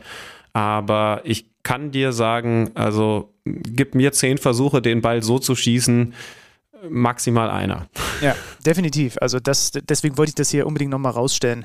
Ähm, dann haben die Unioner einen überragenden Frederik Renault hinten im Tor, der einmal gegen äh, Sané per Fuß noch in der ersten Halbzeit hält. Man muss dazu sagen, Leveling hat in der zweiten Halbzeit auch nochmal gegen Neuer eine echt gute Chance. Da hat wieder Upamecano den Bock geschossen. Ne? Muss vorher, muss man, muss man der Wahrheit äh, halber auch dazu nennen. Und ja. dann in der Nachspielzeit nochmal Renault mit einer überragenden Parade gegen Sadio Mané. Eine überragende Parade nach diesem Kopfball. Es sind am Ende wieder 21 zu 7 Torschüsse für die Bayern, aber da war es jetzt nicht so wie bei dem Spiel davor gegen Gladbach, wo sie auch zwei Punkte liegen gelassen haben, dass es eigentlich nur eine Frage der Zeit war, bis dann noch mehr Tore fallen müssen, weil aus den 21 äh, Torschüssen ist ein XG-Wert von nicht mal 1,3 rausgekommen, um den nochmal auf, aufzugreifen. Das war einfach von Union typisches Heimspiel, sehr leidenschaftlich verteidigt, wenig so, so die ganz klaren, großen Abschlüsse für die Bayern. Ein paar gab es, wie gesagt, da, da brauchst du dann halt auch, was wir immer wieder sagen, so ein Torhüter, der so ein Spiel dann auch erwischt. Das war ja bei Sommer auch schon der Fall. Ähm, und die Bayern lassen jetzt tatsächlich mal vier Punkte in zwei Spielen liegen. Und die Liga ist wieder spannend. Ist das nicht Wahnsinn, dieses Meisterschaftsrennen? Naja, das war wirklich so. Ja, ist doch schön. Ja. Das war ja, jetzt, du sagst, so, das, das, du sagst das mit so einem ironischen Unter, ja genau, äh, Unterton. Äh, Nein, ich finde das schön, dass das so ist. Ja. ja. Aber lass das also, nicht die Bayern hören. Ja. ja. die Bayern müssen jetzt in Mailand ran, auch am Mittwoch auf The Zone. Ähm, Auswärtsspiel bei Inter, um in diese Champions League-Saison, die dann wirklich Schlag auf Schlag äh, durch die Gruppenphase durchrauscht, zu beginnen. Ähm, da bin ich dann auch sehr gespannt, denn Inter ist direkt mal ein richtiges Großkaliber. Jetzt zweimal nur unentschieden. Also nach dem Spiel müssen wir dann draufschauen. Klar, dann gibt es auch, auch noch das Ligaspiel danach, aber, aber danach kann man schon, kann man schon sagen, ist das jetzt schnell weggewischt? Weil das wäre, glaube ich, der Fall, wenn du jetzt, wenn du jetzt unterschlägst, auswärts. Oder gibt es jetzt auf einmal doch eine Delle? Ähm, also das, das nächste Spiel noch ist zu früh. Jetzt zweimal unentschieden, dass man nicht total happy ist, ist klar, aber das wäre jetzt zu früh. Jetzt das nächste Spiel, Champions League, das, das finde ich dahingehend, was so die Richtung angeht, schon sehr, sehr interessant. Also könnt ihr, könnt ihr bei uns verfolgen. Der SFC Köln steigt am Donnerstag in die Conference League ein. Das mhm. Ganze in Nizza und hat als Vorgeschmack darauf jetzt mal vier Tore gemacht. Allerdings gegen den Tabellenvorletzten, denn das ist der VfL Wolfsburg. Ja, nur zwei Punkte, ne? Auch ohne mhm. Sieg, die Mannschaft von Nico Kovac. Da gab es ja auch äh, plötzlich in den Tagen rings um den Deadline Day noch ein paar Gerüchte, was mit Max Kruse, ne? Verlässt er eventuell den Club, bis er selber gesagt hat, nee, nee, habe ich jetzt eigentlich nicht vor. Ähm, da wurde auch, wurde auch heftig diskutiert. Die Wolfsburger gehen früh in Führung durch einen Matcher, ganz früh sogar. Dann kann, äh, kann muss, wie auch immer man es sieht, Kruse das 2-0 machen. Und dann kommt Köln rein und dann wird Köln besser. Und dann kommt Köln zum Ausgleich äh, in der 22. Ein Florian Kainz, muss man an dieser Stelle, den haben wir zu selten geschaut bislang hier bei KMD. Ja. Also Florian Kainz unter Steffen Baumgart ist wie ein, ist wie ein, ein, ein, ein Pferd, was er, was, er, was er einfach mal laufen gelassen hat auf der, auf der grünen Wiese. Also das ist ja irre, was der spielt, seitdem Steffen Baumgart äh, beim FC ist und auch wie er den da wieder mit Steckpass auf Ljubicic vorbereitet war mir ein Bedürfnis, das mal zu sagen, was der Keinzi, was der da spielt, ich kenne ihn gar nicht persönlich, aber was der da spielt, ist schon richtig gut. Gab dann, ähm, nachdem Lubicic das 1-1 macht und Otavio in so einer Slapstick-Nummer ähm, das Eigentor zum 1-2 macht, äh, von Keinzi diesen, diesen dritten Treffer und, und dann eine Umstellung bei Wolfsburg zur Pause auf Viererkette, die aber, und da ist es dann schon erschreckend, irgendwie wenig bis gar nichts gebracht hat. Ähm, Die haben sich extrem schwer getan, also muss man Ja. echt sagen. Also Matcher macht zwar noch das 2-3, aber es war wirklich wenig vom Ja, VfL. gab, gab direkt im Umkehrschluss, also direkt auf der anderen Seite dann ähm, den, den Treffer zum 4-2 ein- Endstand so durch Adamian, aber also Wolfsburg, ähm, boah, Äh, ich, hab, ich bin reingegangen in diese Saison und konnte die Mannschaft nicht einschätzen, ähm, mit Upside nach oben und Upside nach unten. Wenn wir jetzt über Wege und wo geht's hin sprechen, dann sieht's gerade düst, düster aus in Wolfsburg. Ja, also es könnte sein, dass es, dass es wieder ein Saisonstart ist, der mit einem frühen Trainerwechsel Mhm. endet. Ne? Das ist Ja, schon krass. Ich, das, das wollte ich dich aussprechen lassen, aber äh, noch ist es natürlich zu früh. Aber w- wann, wann ist Van Bommel siebter Spieltag oder so letztes Jahr? ich glaube sogar noch eher, ne? Das war doch Pokal und dann waren es doch, waren es fünf oder sechs Ligaspiele Nein, oder so? nein, er ist ja gut dann reingestartet. So, so früh war es nicht, weil er ist ja, er hat dann ja erstmal, ich glaube sogar drei Spiele gewonnen. Und, und dann gab es die Niederlagenserie. Also ich kann mir eigentlich nicht Okay, dann habe ich es dann hab ich's, dann hab ich's falsch im Kopf. Es waren am Ende äh, äh, Ende Oktober. Drei, es waren dann doch, ja, du hast recht, das ist vollkommener Quatsch, was ich hier erzählt habe. 13, 13 Spiele, am neunten Spieltag ist er entlassen worden. Da waren natürlich Mhm. dann auch noch die, äh, die Champions League Gruppenphase dazwischen. Ne? Also deswegen kommt Stimmt, er dann ja. auch auf mehr Pflichtspiele. Ja, ey, also äh, da muss tunlichst sich was tun. Danke, Benny Zander. Köln auf der 6 äh, mit neun Punkten aus fünf Spielen, voll im Soll, würde ich jetzt mal Ja, und vor so allem, also. Modest ist weg und es funktioniert trotzdem. Ne? Das ist schon gut. Ja. Haben wir Samstag durch? Ja, ne? Samstag haben wir durch. Fehlt noch Ja. Freitagabend. Ja. Da haben wir auch noch ein bisschen was zu besprechen. Dortmund Hoffenheim 1-0. Äh, Mr. Führungstreffer hat wieder zugeschlagen. Für mich ist er Mr. Führungstreffer mittlerweile. Marco er möchte Reus. auch nur noch so von dir angeredet werden. Liebe Grüße. Ich glaube, Marco möchte, äh, na, du, du, gut, doch, wir haben ihn ja im Podcast gehabt. Ich war jetzt geneigt zu sagen, er möchte eigentlich gar nicht von mir angeredet werden, aber das stimmt ja nicht. Wir haben ihn ja im Podcast gehabt. Äh, Das x-te 1-0, was dieser Typ für Dortmund erzielt in der 16. Minute. Und bitte lass uns reden über unseren anderen Podcast-Buddy, über Julian Brandt. Wollen wir an dieser Stelle mal verraten, dass das die bislang beste Kicker Meets Saisonfolge gewesen ist, äh, was die Abrufzahlen angeht, mit Julian Brandt äh, zum Ende der vergangenen äh, Saison. Danke fürs Ja, wollen wir offensichtlich. fürs, fürs fröhliche Einschalten. Ähm, aber was für ein Assist von Julian Brandt. Also diesen, diesen Ball, der zu ihm kommt, mit diesem soften Touch, geht, obwohl der Ball leicht im Steigen ist und er spielt ihn mit der Innenseite so fast als Dropkick, so ganz zart. Ich weiß nicht, ob er eigentlich eher für den, für den Bellingham gedacht war. Nein, das wollen wir nicht. Aber, aber wie er den, also ja egal, Hauptsache er kriegt ihn überhaupt erstmal dort in diesen Raum. Weil das ist so kompliziert und so schwer, mit diesem einen Kontakt den Ball dort so weiterzulegen, das ist einfach genial gewesen. Einfach genial. Super softer Touch, zum Glück gar kein Touch von Bellingham, denn dann wäre es abseits gewesen. Stimmt, ja.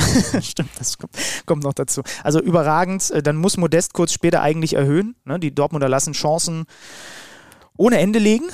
Ja, er lässt ein paar liegen, ne? Modest Mhm. im Abschluss ist noch nicht der Modest aus Kölner Zeiten, auch Nee. wenn er ja jetzt mal getroffen hat, aber das zieht sich so ein bisschen durch seine Saison bis hierhin. Ja. Aufreger, 32. Minute. Handelfmeter Dortmund, ja oder nein? Äh, Flanke von links von Beino Gittens und Kabak rennt hin, äh, weil er ja schon weiß, was ihm blüht, mit den Armen hinterm Rücken. Und dann geht der linke Arm so leicht neben den Körper, ohne dass er weit abgespreizt ist. Das war dann auch die Argumentation von äh, Daniel Siebert. Ähm, und da geht der Arm, äh, geht der Ball ran. Der Arm ist äh, kurioserweise schon am Körper dran, äh, bei ihm angewachsen.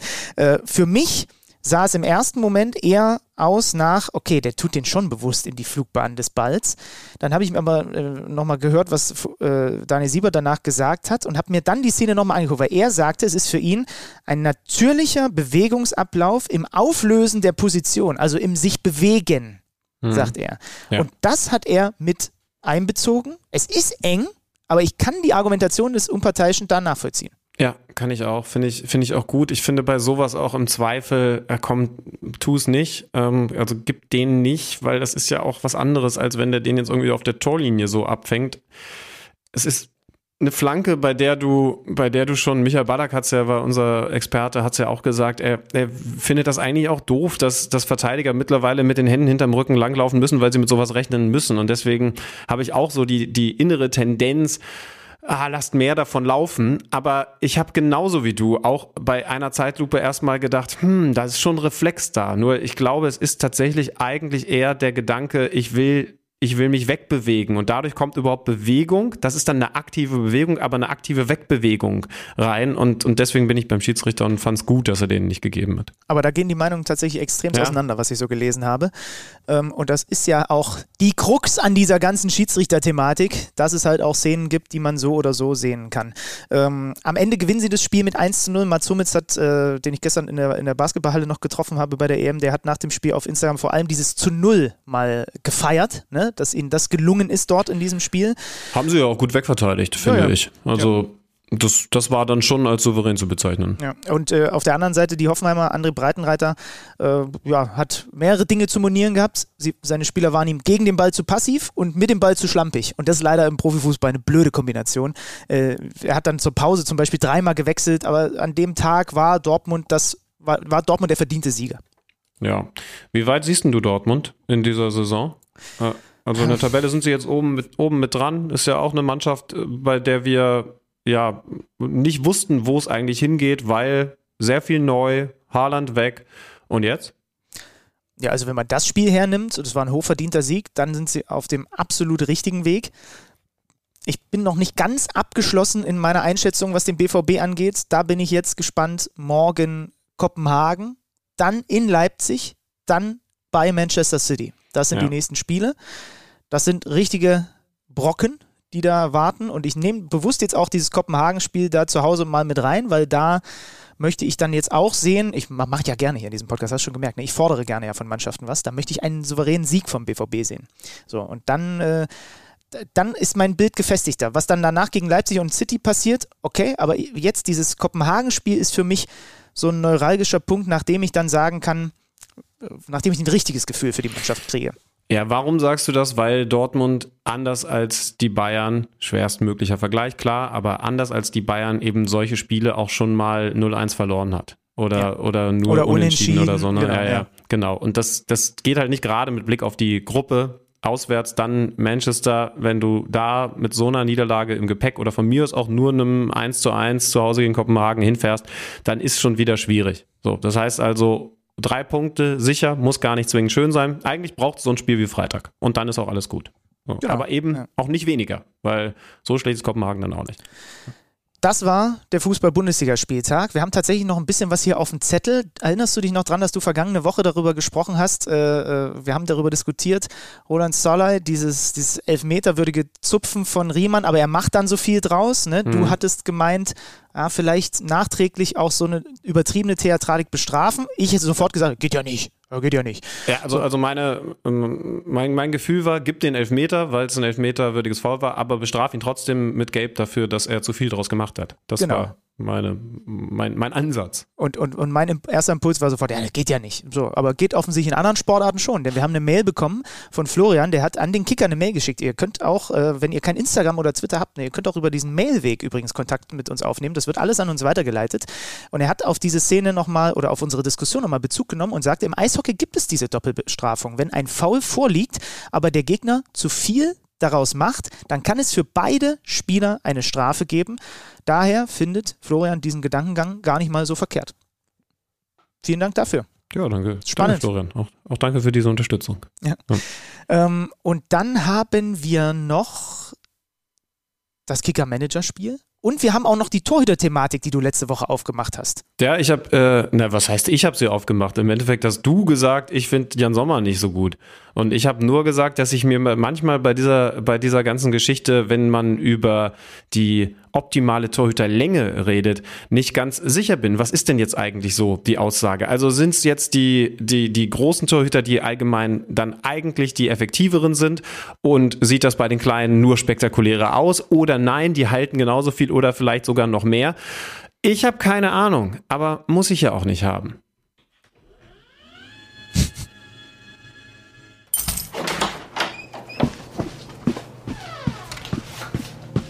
Neues aus dem Datenkeller. Präsentiert von Tipico Sportwetten. Alex hat ja in der vergangenen Woche die These aufgestellt, dass kleinere Keeper aufgrund ihrer Größe mehr spektakuläre Paraden zeigen müssen, als das größere Keeper in der Bundesliga tun. Höchste Zeit also für mich, diese These mal mit Zahlen zu untersuchen. Dafür habe ich mir die Daten aus der vergangenen Saison angeschaut und es fällt direkt auf, die beiden Torhüter mit den meisten Flugparaden in der Bundesliga waren Jan Sommer mit 64 und Stefan Ortega mit 52. Beide Torhüter waren die jeweils kleinsten Stammtorhüter der Bundesliga in der letzten Saison. Die wenigsten Flugparaden zeigte wenig überraschend Manuel Neuer. Das hat jetzt natürlich weniger mit seiner Körpergröße zu tun, als mit dem Fakt, dass er im Tor des FC Bayern steht. Aber die Größe scheint dennoch eine Rolle zu spielen, denn die neuen Stammtorhüter mit den wenigsten Flugparaden, die überschreiten alle eine Größe von mindestens 1,90. Unter den acht Stammtorhütern mit den meisten Flugparaden hingegen, da befinden sich gleich fünf Torhüter, die unter 1,90 sind. In einer Kategorie stechen die in Anführungsstrichen kleineren Keeper aber besonders heraus. Und das ist das Vereiteln von Großchancen. Wenn man sich die Quote an vereitelten Großchancen in der vergangenen Saison anschaut, dann fällt auf, vier der fünf Keeper mit der besten Quote angehaltenen Großchancen sind unter 1,90 groß. Nur die Nummer 1 in dieser Kategorie kommt auf genau 1,90 Meter Körpergröße und das ist Marvin Schwebe mit 55% gehaltenen Großchancen. Die Flop 7 in gehaltenen Großchancen waren hingegen alle über 1,90 Meter groß. Darunter, auch etwas überraschend, Manuel Neuer. Der kam nur auf 28% gehaltene Großchancen, das ist der zweitniedrigste Wert der Liga. Wie viele Großchancen Neuer bei Inter Mailand verhindern muss, das seht ihr am Mittwoch auf The Zone. Tipico hingegen geht aber von einer starken Offensive der Mailänder aus. Die Quote auf ein Tor liegt bei Inter nur bei 1,3. Neues aus dem Datenkeller. Präsentiert von Tipico Sportwetten.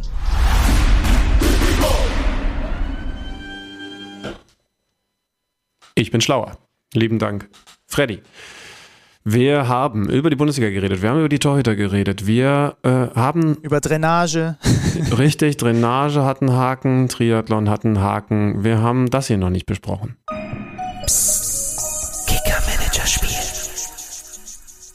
Will ich denn darüber eigentlich reden? Na, es ist okay, weil Mario Götze 16 Punkte geholt hat, 37 insgesamt, aber das ist natürlich zu wenig, wenn ich vorne, mit Jordan und Marlin spiele. Es ist so wichtig, dass ich jetzt was auf dem Transfermarkt tue. Das geht jetzt Es ist ab jetzt, ne? Ja, ich habe letzte Woche zweimal Quatsch erzählt. Erstens war nicht der 31., sondern der erste der, der Deadline Day. Da habe ich dich korrigiert, fälschlicherweise. Passiert mir sonst so gut wie nie. Und äh, es ist nicht direkt danach das Fenster aufgegangen, wo man einen Spieler tauschen kann, sondern das ist jetzt offen. Und ich werde das natürlich auch nutzen. Ich habe 50 Punkte an diesem Spieltag geholt. Vor allem dank Robin Zentner. Vielen Dank an den Mainzer Torhüter. Und äh, Jude Bellingham. Auch Schick hat jetzt endlich zum ersten Mal ein paar Punkte geholt. Und ich werde jetzt, äh, Philipp Hoffmann, sei mir nicht böse, aber du bist sehr viel Geld wert und ich werde jetzt dafür einen, einen, einen Ersatz suchen. Und ich habe aber leider noch keine finale Entscheidung getroffen. Ich habe einige zur Auswahl. Kolomoani steht zur Auswahl. Füllkrug steht Den, zur den Auswahl. ich natürlich safe nehmen würde, Sie- aber warum gebe ich dir Tipps? Sibatschö, Becker, ich weiß noch nicht genau, was ich mache. Ähm, das werdet ihr dann in der nächsten Woche hören. Ähm, und da sind wir auch schon beim Thema unsere Liga, Alexander Schlüter. Ähm, die hat an diesem Spieltag gewonnen. Tore Pearson, der hat 108 Punkte geholt. Das ist eine Frechheit. Pervers. Ganz vorne Jakob Luff, weiterhin, der führt die Liga an. Und wir haben ja gesagt, wir haben noch ein paar Plätzchen frei. Wir müssen dazu sagen, wir haben Schlawiner unter den Hörern. Wir haben Schlawiner unter den Hörern. Haben wir nicht letzte Woche gesagt, wir haben fünf Plätze frei? Das haben sich offenbar zwei Leute angehört und dachten sich, na warte mal, jetzt gucke ich mal, wo der Schüter und der Zander in der Liga drin sind und dann trete ich einfach bei. Jetzt haben wir nur noch drei Plätze frei. Und das, obwohl der geniale Benjamin Zander die Liga umbenannt hat in was? Geheime Liga? Geheimer Name. Geheimer Name. Ja. Ist natürlich auch eine Liga, wenn ich das sehe, weil, weil das angezeigt wird beim Profil von Benny Zander und Alex Schlüter. Da würde ich natürlich überhaupt gar keine Motivation verspüren, mal reinzuklopfen und mich da anzumelden. Super, Benny. Ja. Also wir haben jetzt noch drei Plätze und ich habe, du hattest ja aufgerufen, die Leute sollten mir äh, ihre Manager äh, Bilder schicken. Es haben ein paar gemacht. Ich zeig dir das gemacht, einfach, zeig dir einfach mal hier in die Kamera zum Beispiel. Das ist Ingo. Mal gucken, ob du das sehen kannst hier. Ingo hat mir dieses Bild geschickt. Das ist ein bisschen unscharf. Machen wir weiter weg. Machen wir weiter weg. Es, es, äh, Also Ingo im ich, ich sehe ein Bayern-Trikot. Bayern-Trikot, ja, mit Sonnenbrille. vor lauter und im Hintergrund sind lauter Dortmunder.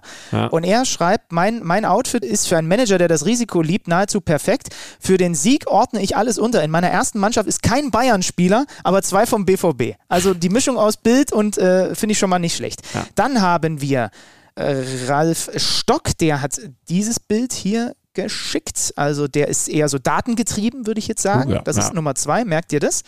Dann haben wir hier Jonas. Die haben sich Mühe gegeben, wobei das war Karneval, das haben sie nicht extra für uns gemacht. Guck mal, ob du das erkennst. Er mit einem Kumpel, er als Steffen Baumgart angezogen und der Kumpel macht den Anthony Modest. Finde ich auch nicht. Vor allem die, die Baumgart-Geste von Jonas ist, äh, ist sehr, sehr gut.